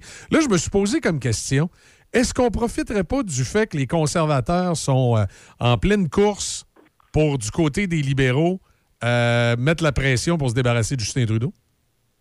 Ben, écoute, s'ils veulent pas s'en débarrasser, ils font pas grand-chose pour, euh, pour améliorer la situation. Puis d'avoir qu'un député, un député libéral, ça c'est une des premières. Hein, oublie pas que on l'a dit, les nouvelles l'ont dit hier. Ça, c'est pas souvent qu'on voit des gens à l'intérieur du caucus libéral être des, pas des dissidents, mais au moins faire un point de presse comme M. Lightbound l'a fait d'une façon courageuse. Euh, je, je sais très bien qu'il y a des radios de Québec qui riait de lui, puis euh, euh, il l'affublait de tous les noms. Mais hier, il a quand même fait une sortie marquée, posée, tempérée, réfléchie. Euh, il a donné des exemples concrets. euh, il a fait réfléchir tout le monde. Il ne doit pas être le seul à l'intérieur du caucus. Là. Impossible qu'il soit le seul. Donc ce matin, il faut qu'il y ait un brassage d'idées. Peut-être que M. Lightbound ne sera pas invité au caucus et je douterais qu'il le soit. Mais s'il ne l'est pas, il y a d'autres dissidents qui vont dire attention un peu. Là, là euh, la ligne de parti, c'est beau, là, mais Trudeau, il est à où dans la crise d'Ottawa? Il n'est pas nulle part, il s'est sauvé. Il aurait pu prendre une tribune, il aurait pu affirmer, il aurait pu dire à l'armée on laisse pas faire ça en fin de semaine. On rentre euh, pas dans le tas, mais on, va avec l'armée. On, amène des, camions, des bulldozers, n'importe quoi. On sort les camions de là. On prend le contrôle de la ville parce que là, ils l'ont perdu. Là. le contrôle de la ville est complètement perdu. Puis je voyais hier une image de Maxime Bernier avec un galon d'essence pour euh, ravitailler les camions. Là. Il y a, il y a des gens qui vivent dans leurs camions. Là. Puis euh, il y, a, beaucoup d'enfants. Ils ont amené beaucoup d'enfants qui, qui fait un bouclier humain qui fait qu'on ne peut pas se servir de gaz lacrymogène pour les enlever. Euh, on ne peut pas attaquer les enfants. Euh, les enfants sont juste là parce que les parents ont décidé de les amener. Mais la colline parlementaire est complètement envahie, puis c'est dommage parce que euh, il y a des actes de civisme malheureusement qui, euh, qui sévissent dans la ville. Les gens sont tannés des klaxons et je les comprends. Puis moi, je trouve qu'à Québec, euh, la ville de Québec a réagi d'une façon magistrale. Euh, Marchand a mis son pied à terre. Il a, il a simplement dit à tout le monde on accepte que vous manifestiez, mais on va vivre, on va continuer de vivre. Puis en plus, il fallait vivre avec le carnaval de Québec en fin de semaine. Donc, on a vu que les, les manifestants n'ont pas eu gain de cause, sauf que la population a compris et le gouvernement a compris que la population en avait assez des mesures sanitaires et que s'il faut vivre avec, ben laissez-nous vivre avec. On va vivre avec les conséquences. Et là, on va voir, voir s'il va y avoir un recrudescence des hospitalisations avec les manifestations, autant d'Ottawa qu'à Québec. Là. Ça, c'est une autre chose que le gouvernement ne nous dit pas. Là. Non, exact, exact. Je m'excuse pour les gens, là. Ils ont entendu comme un petit son en, en arrière de toi. là. C'était un, un- un- un- un petit, accident. C'est parce que t'es sur la même entrée que Ben la- non, c'est un, c'est un klaxon d'Ottawa qui C'est c'est ça, c'est parce que t'es- sur la même entrée que l'ordinateur et Internet. Puis là, il y a- il y, a quelque chose qui est parti dans l'ordinateur. Excuse-moi. Ah, OK. Vas-y. Oui. Je voudrais, euh, je voudrais me permettre de terminer avec euh, l'histoire du Parti conservateur du Canada qui va souffrir encore une fois euh, d'un, si tu veux, d'un push à l'intérieur du parti. On sait qu'il y a des radicaux là-dedans, dans le reste du Canada, dans le rock, euh, c'est pas évident. Euh, les dissidents, il y en a beaucoup au Québec. À l'arrière, se laisser sa place pour être capable d'appuyer quelqu'un. Euh, Jean Charest, il ne retournera pas parce qu'il dit que à l'intérieur, maintenant, c'est pourri par l'intérieur. Donc, ça me fait penser un peu aux républicains aux États-Unis, où à l'intérieur du parti même, il y a des grosses dissidences, puis il y a des grosses divergences d'opinion. Je ne sais pas comment le- le- les- conservateurs vont sortir de là, mais c'est pas un franco-manitobain qui va donner son qui va qui va imposer sa loi au Québec. Puis comme ils ont beaucoup de députés au Québec, euh, je pense qu'ils ont tout intérêt à faire attention. Mais le reste du Canada s'en fout complètement. Ils disent on est capable de gagner l'élection sans le reste, sans le Québec.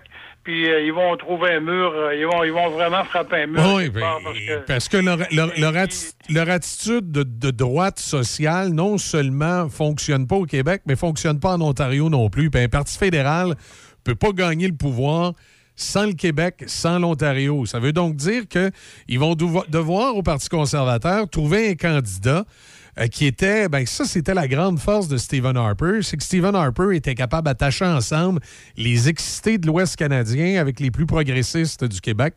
Puis s'il ne se trouve pas un, un chef de, de cette trempe-là, ben on va revoir la, la, la- la vieille reprise de l'époque Jean Chrétien où là, les libéraux vont rentrer vitam aeternam parce que les conservateurs sont pas capables de s'organiser l'autre bord.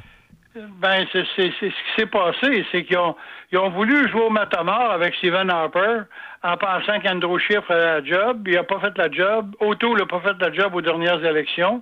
Il avait un beau plan, mais il l'a gardé pour lui. Puis euh, si on pense que Poliev va, va, va virer de monde de bord, il ne virera pas de bord.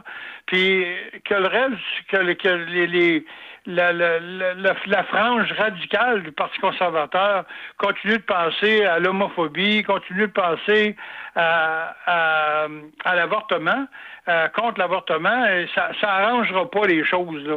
Il y a trop de, il y a trop de grogne à l'intérieur du Parti conservateur. Puis si euh, c'est comme ça, Justin Trudeau rit ce matin en disant, ben moi je suis là ad vitam aeternam, je je peux pas m'en aller de là parce que je vais être réélu tout le temps, tout le temps, faute d'avoir des candidats ou un parti d'opposition important. Jean, Jean Ça, Chrétien. Malheureusement, c'est pas le bloc qui va le remplacer. là. Non, non, Jean Chrétien était mort de rire. là. Les conservateurs en déroute qui sont pas capables d'attacher l'Est et l'Ouest ensemble. Euh, le Bloc Ouais. québécois qui vient euh, tirer des cailloux dans la mare. Jean Chrétien, à l'époque, était mort de rire. C'était une réélection assurée, élection après élection. là. Oui, c'est exactement ça, puis c'est ça qui va se passer. Mais là, on peut pas. Tu sais, quand tu regardes la grogne concernant Trudeau, euh, je peux pas concevoir que ce gars-là est rentré une deuxième fois. Puis c'est surprenant, on dirait que rendu à l'urne, les gens virent de bord en disant Ah, je veux pas voter conservateur, je vais encore voter libéral. Sans, sans se soucier de la personne qui est au pouvoir, qui s'appelle Justin Trudeau, qui est, qui est une vraie honte nationale, mais c'est le, le chef des libéraux. Là, hier, ce que Joël Lightbon a dit, ben, il a commencé à critiquer. Puis j'ai hâte de voir ce que cette vague-là va faire au sein du Parti libéral. Et ça va peut-être aider le Parti conservateur à se retrouver une voie. Mais ils vont avoir besoin d'un chef hyper solide, hyper solide, qui va être capable de, réunir tout le monde. Puis je le vois pas, euh, je vois pas de couronnement avec Poliev, moi. Non, non, moi, c'est drôle, là. Il y a un autre politicien qui me revient tout le temps en tête, puis il était assez clair que pour l'instant, c'est pas quelque chose qui l'intéresse, c'est Bernard Laure. À part Bernard Laure, j'ai de la misère à voir qui pourrait être capable d'attacher tout ça ensemble, puis vraiment donner une image. à, à mon avis, même si je l'aime pas, même si j'aime pas Ouais. l'homme politique euh, dans son parti, il reste que Jean, pas Jean Chrétien, mais Jean Charest était l'homme de la situation. Jean Charest est un homme intelligent, un parfait bilingue, un gars qui se présente bien, un gars que j'aurais pas honte à l'international. Euh, il était au Parti libéral, puis ça faisait pas l'affaire à l'intérieur, c'est-à-dire pas, pas que ça faisait pas l'affaire à l'intérieur du parti, c'est que Jean Charest a été Jean Charest, sauf qu'il était à l'époque un conservateur, puis euh, il veut pas y retourner parce qu'il voit bien qu'il n'y a rien à faire avec le reste du Canada. Possible. Puis il y a des partis, oublie pas l'affaire, il y a des partis indépendantistes dans le reste du Canada. Là. Ah oui, bien à en Colombie-Britannique qu'en Alberta. Exact. là. M- Monsieur King, qui a justement organisé le gros euh, convoi de l'Alberta pour Ottawa, euh, est un des, des- des pro-partisans de la séparation de l'Ouest. Oui, puis écoute, ils, nous entendent parler ici au Québec de la séparation, puis ils voient le Bloc québécois qui est payé par les contribuables canadiens, Ah oui. un parti provincial pour défendre l'intérêt d'une province, puis ils disent pourquoi faire qu'on ne présenterait pas des candidats? Eh, ou un parti populaire provincial au fédéral. Et ça, ça va tout changer la carte électorale. Ça va tout changer la carte Mm. des élections, ça. Sauf que euh, moi, ce que je voudrais, c'est bien sûr la démission de Trudeau. J'aimerais ça que Trudeau dise, ben écoute, j'ai compris.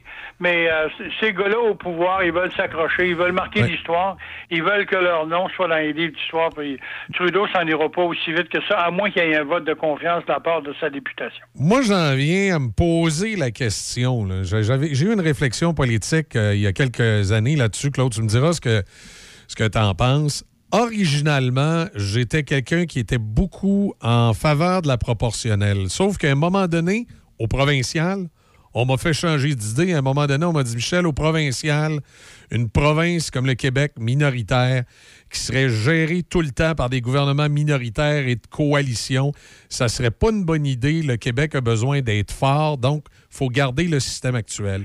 Par contre, au fédéral...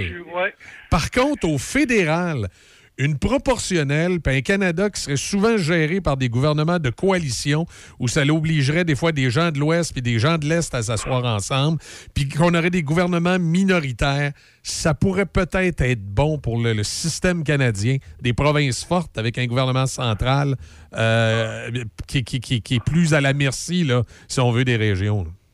tu l'as dit tantôt, euh, un qui a gouverné comme ça, puis qui a très bien gouverné. Tout le monde avait, tout le monde disait qu'il il- il réussirait pas. C'est Stephen Harper. Ouais, ouais. Il a réussi, il a réussi à gouverner avec un gouvernement minoritaire à terme.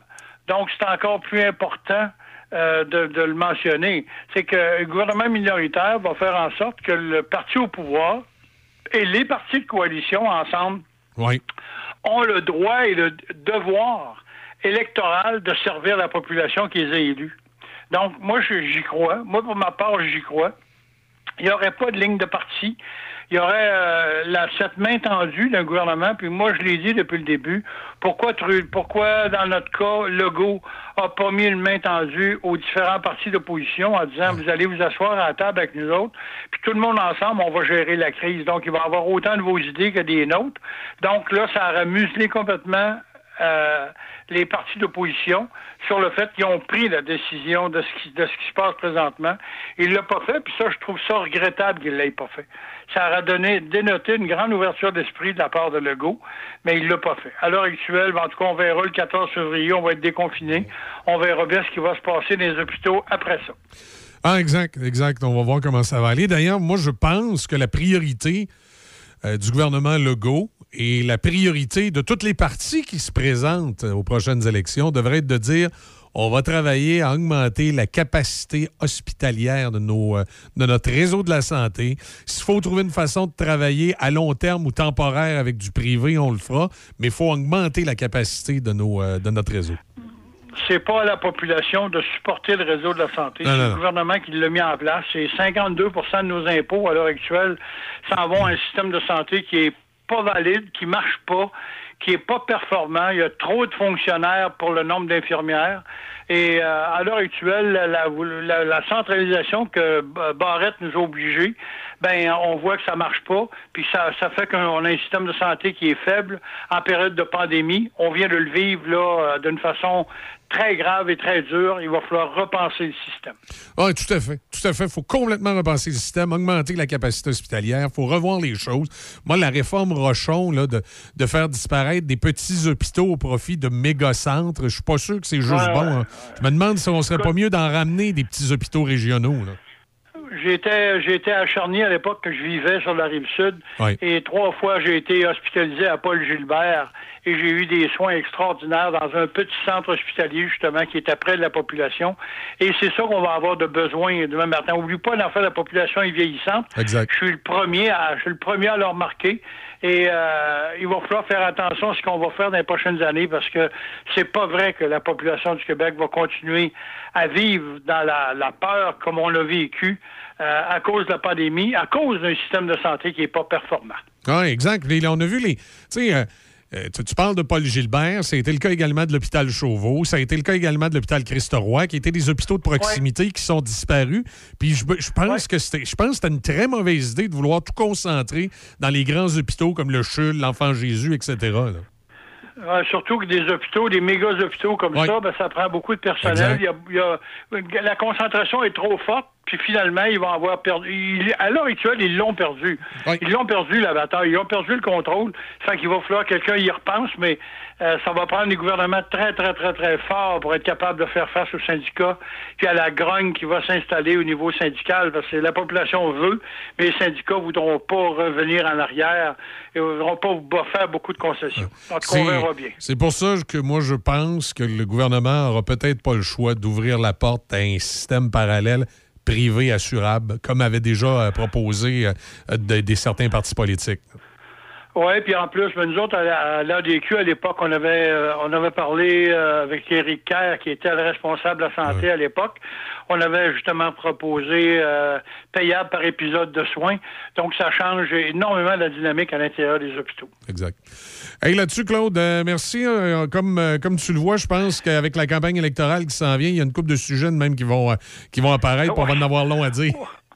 Oui, puis c'est ça. Puis en plus, ben écoute, on va, on va essayer arrêter de parler de la COVID un peu. Ça va faire Ouais. du bien. Non, exact, je pense qu'on est rendu là. Merci. Merci beaucoup, tout le monde. Allez.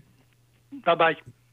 Pour les propriétaires d'entreprises et les Canadiens qui continuent d'éprouver des difficultés, il existe maintenant des programmes de soutien financier ciblés. Consultez canada.ca le coronavirus pour en savoir plus. Un message du gouvernement du Canada. Patrick Bourson et toute son équipe de la boulangerie-pâtisserie-chocolaterie chez Alexandre vous souhaitent un bon matin avec ses merveilleux poissons pur beurre, ses délicieuses chocolatines, toutes ses succulentes viennoiseries ainsi que tous ses pains variés. La boulangerie pâtisserie chocolaterie chez Alexandre tient à remercier ses fidèles clients pour leur soutien moral et financier.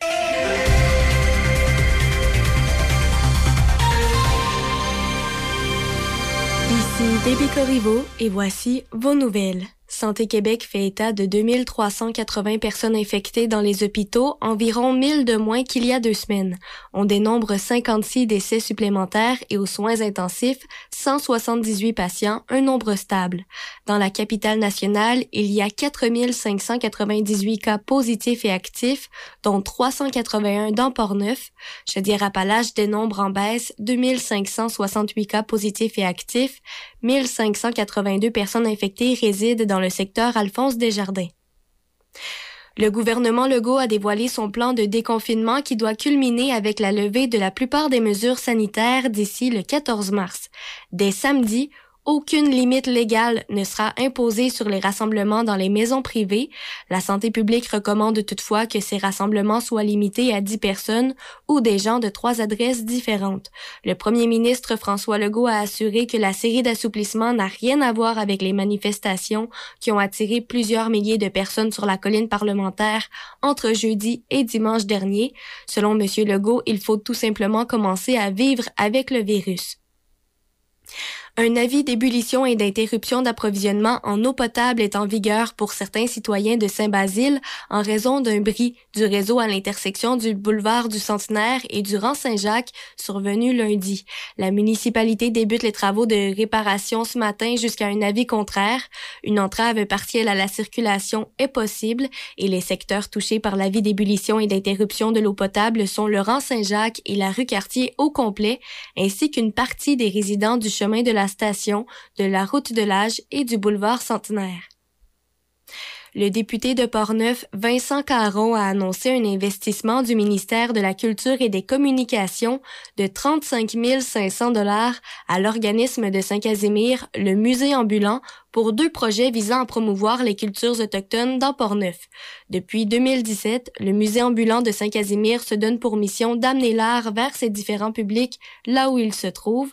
Au Québec, 29 projets provenant de 11 régions ont obtenu un total de 542 000 dollars du programme du ministère de la Culture et des Communications qui comporte trois volets, médias autochtones, projets culturels pour les jeunes d'âge scolaire et les langues autochtones. Selon la police, une centaine d'enfants vivent dans les camions qui tournent au ralenti dans les rues du centre-ville d'Ottawa. Le chef adjoint du service de police d'Ottawa, Steve Bell, a indiqué que les agents qui patrouillent dans le centre-ville ont remarqué la présence de familles et d'enfants pendant les premiers jours de la manifestation. Selon lui, près de 25 des 418 gros véhicules qui bloquent encore les rues d'Ottawa sont occupés par des familles avec des enfants. La police a fait appel à la Société de l'aide à l'enfance d'Ottawa pour s'assurer que les enfants vont bien. Et pour terminer, un chercheur de Polytechnique Montréal croit qu'un appareil de la taille d'un four micro-ondes pourrait bientôt permettre de détecter en quelques secondes seulement de multiples problèmes de santé, de la COVID-19 au cancer en passant par la commotion cérébrale. Mieux encore, les échantillons n'ont pas besoin d'être expédiés vers un laboratoire, ce qui est source de délai avant l'obtention des résultats, ou d'être traités avec des agents réactifs qui peuvent être nocifs pour l'environnement et difficiles à obtenir en période de grande demande. En bref, l'analyse pourrait être effectuée par pratiquement n'importe qui, pratiquement n'importe où, et les résultats seraient disponibles très rapidement. La spectrographie Raman utilise un rayon laser pour déterminer la composition de l'échantillon, qu'il s'agisse de salive, de sang ou de cellules. Dans le cas de la COVID-19, le professeur Frédéric Leblon et ses collègues du Centre de recherche du CHUM ont constaté qu'une simple goutte de salive séchée suffirait pour déterminer en quelques instants si le patient est infecté. C'est ce qui complète vos nouvelles à choc. Moins 4 degrés, on parle d'alternance de soleil et de nuages, je dirais tantôt, parce que là, c'est les nuages, en tout cas au-dessus de, Pont-Rouge, qui, euh, qui sont en train de gagner pour le moment. J'espère que le soleil va se pointer. Euh, on, on parle d'un maximum de moins 2 ce soir. Cette nuit, des nuages, accumulation de 2 cm. Jeudi, de la neige. Vendredi, des nuages. Puis là, ça- samedi, attention, de la pluie, maximum de plus 2. Et dimanche, pour le Super Bowl, ben, ça va être plein soleil. Ben, tant mieux. On va se croiser euh, les, doigts que ce soit une belle journée à part de ça parce que ça correspond au moment où on va euh, pouvoir recommencer à être maître chez nous, c'est-à-dire que dans votre résidence, entre quatre murs, c'est vous qui décidez combien d'invités vous avez. C'est vous qui décidez s'ils sont vaccinés ou pas. C'est vous qui, euh, comme un grand garçon ou une grande fille, vous décidez de ce qui se passe dans votre maison. Ça, il est à temps que ça arrive. Puis que le gouvernement fasse ses recommandations, c'est bien correct. Le gouvernement, les autres, ils disent on recommande pas plus que 10. On recommande euh, quatre bulles familiales. Mais on ne vous l'oblige pas. Vous êtes des grands enfants. Vous décidez par vous-même. C'est ça, c'est. honnêtement, pour, pour ce qui est à l'intérieur des résidences privées, selon moi, ça aurait dû être comme ça depuis le début. Sais, c'est beau le maternage gouvernemental, mais ça, de- selon moi, ça aurait dû être comme ça depuis le début. Remarquez, c'est facile à dire. C'est pas moi qui ai, qui ai bottine euh, qu'avait le docteur Arruda ou celle de, M. Legault. Ça peut être facile à dire. Mais moi, au niveau des, euh, du principe de la liberté individuelle, à partir du moment où vous traversez mon cadre de porte, vous êtes dans ma maison, j'ai de la misère que le gouvernement vienne m'imposer des affaires. Qui m'en recommande, OK, fine, mais qui viennent m'en imposer, c'est d'autres choses. De toute façon, j'ai pas mal toujours agi en maître de ma maison malgré les règles sanitaires qui étaient là. Euh, je les ai pas. euh, je les pas. euh, j'ai pas contrevenu aux règles sanitaires de façon express. C'était pas mon but de dire ben là, le gouvernement nous dit pas plus que quatre et on va être six à soir. C'était pas. c'était pas quelque chose de planifié, mais c'était quelque chose de ponctuel. C'est-à-dire, si un samedi soir, je voulais avoir de la visite à la maison, puis que les règles sanitaires disaient pas plus que quatre, puis quand je comptais mon groupe, on était à cinq ou six, euh, je m'en privais pas. Je faisais preuve de jugement. Bon, il y en a-tu qui sont malades, il y en a-tu qui toussent, il y en a-tu qui, euh, qui ont mal à la tête, il y en a-tu qui font de la température, êtes-vous vacciné? Puis, euh, si euh, tout le monde était en parfaite santé puis ça allait bien, euh, venez-vous-en. On va, se faire un souper. S'il y en a un qui dit, ben, je sais pas, il me semble, il a mal à la tête depuis une couple de jours. hein. C'est- tout ça qu'il faut rentrer en ligne de compte. Mais là, à partir de maintenant, vous pourrez vous servir de votre bon jugement à partir de dimanche le euh, 13. Vous allez pouvoir prendre votre décision à savoir il y a combien de monde dans le party. Puis euh, mon, chum vacciné, euh, euh, mon chum non vacciné, viens-tu pareil, viens-tu pas? Vous, vous allez être libre de prendre la décision que vous voulez et par le fait même d'en assumer les conséquences. Alors voilà. Et euh, je pense que c'est comme ça qu'une une société mature doit se comporter. Hein? On a des décisions à prendre, qu'on nous donne la liberté de prendre des décisions, qu'on nous donne les recommandations. Ensuite, on fait ce qu'on a à faire. Par contre, en même temps, il faut vivre avec les conséquences. Tu sais, moi, si je décide demain matin, Santé publique recommande 10, si je décide, je fais un party de Super Bowl chez nous, puis on est 20, puis que la semaine d'après, j'en ai 5-6 de malades parce qu'il y avait un cas de COVID dans le groupe, il faut que j'assume les conséquences. Là, il faut pas juste, ben là, c'est de la faute du gouvernement. S'il nous l'avait obligé à 10, là, euh, j'aurais pas été 20. Non, non, il faut, faut que tu faut les conséquences qui viennent avec. Puis ça, je pense que faut, euh, faut être mature pour ça. Et euh, malheureusement, au Québec, de temps en temps, je sais pas pourquoi, mais on dirait qu'il y a une tranche de la population qui aime pas ça être mature. C'est plus facile de se faire materner, puis quand ça va mal, mettre ça sur le dos d'un autre. On est élevé de même un peu. hein. Il n'y a jamais rien qui est de notre faute, de la faute des Anglais. Ouais, ils nous ont battus ces plaines. là. Puis depuis ce temps-là, tout est de leur faute. Nous autres, il n'y a jamais rien qui est de notre faute. C'est un peu, euh, un peu inquiétant, ça, comme société. faudrait changer ça un peu. faudrait se prendre en main. On va avoir l'occasion, j'espère, de le faire dans les prochaines années, de se prendre un peu plus en main puis de, d'assumer hein, ce, qu'on, fait, d'assumer nos conséquences puis d'arrêter de tout le temps penser que tout est de la faute des autres. On écoute Foreigner et euh, on a euh, France Gall qui s'en vient. Évidemment, je généralise un peu ce matin. Là. Je sais bien que ce pas tous les Québécois qui sont de même, puis qu'une grande partie d'entre vous, vous êtes comme moi. Vous êtes un peu tannés de- du maternage.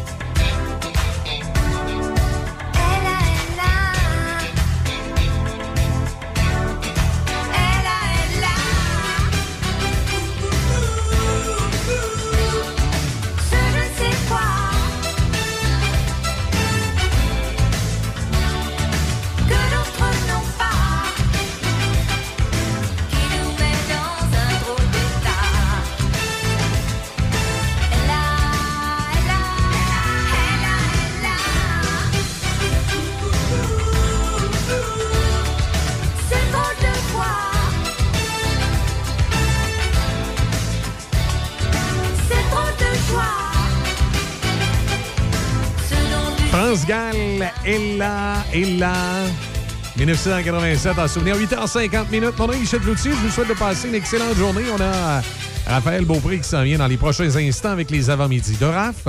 Je vous retrouve ce midi avec Denis Beaumont. C'est un rendez-vous, soyez là.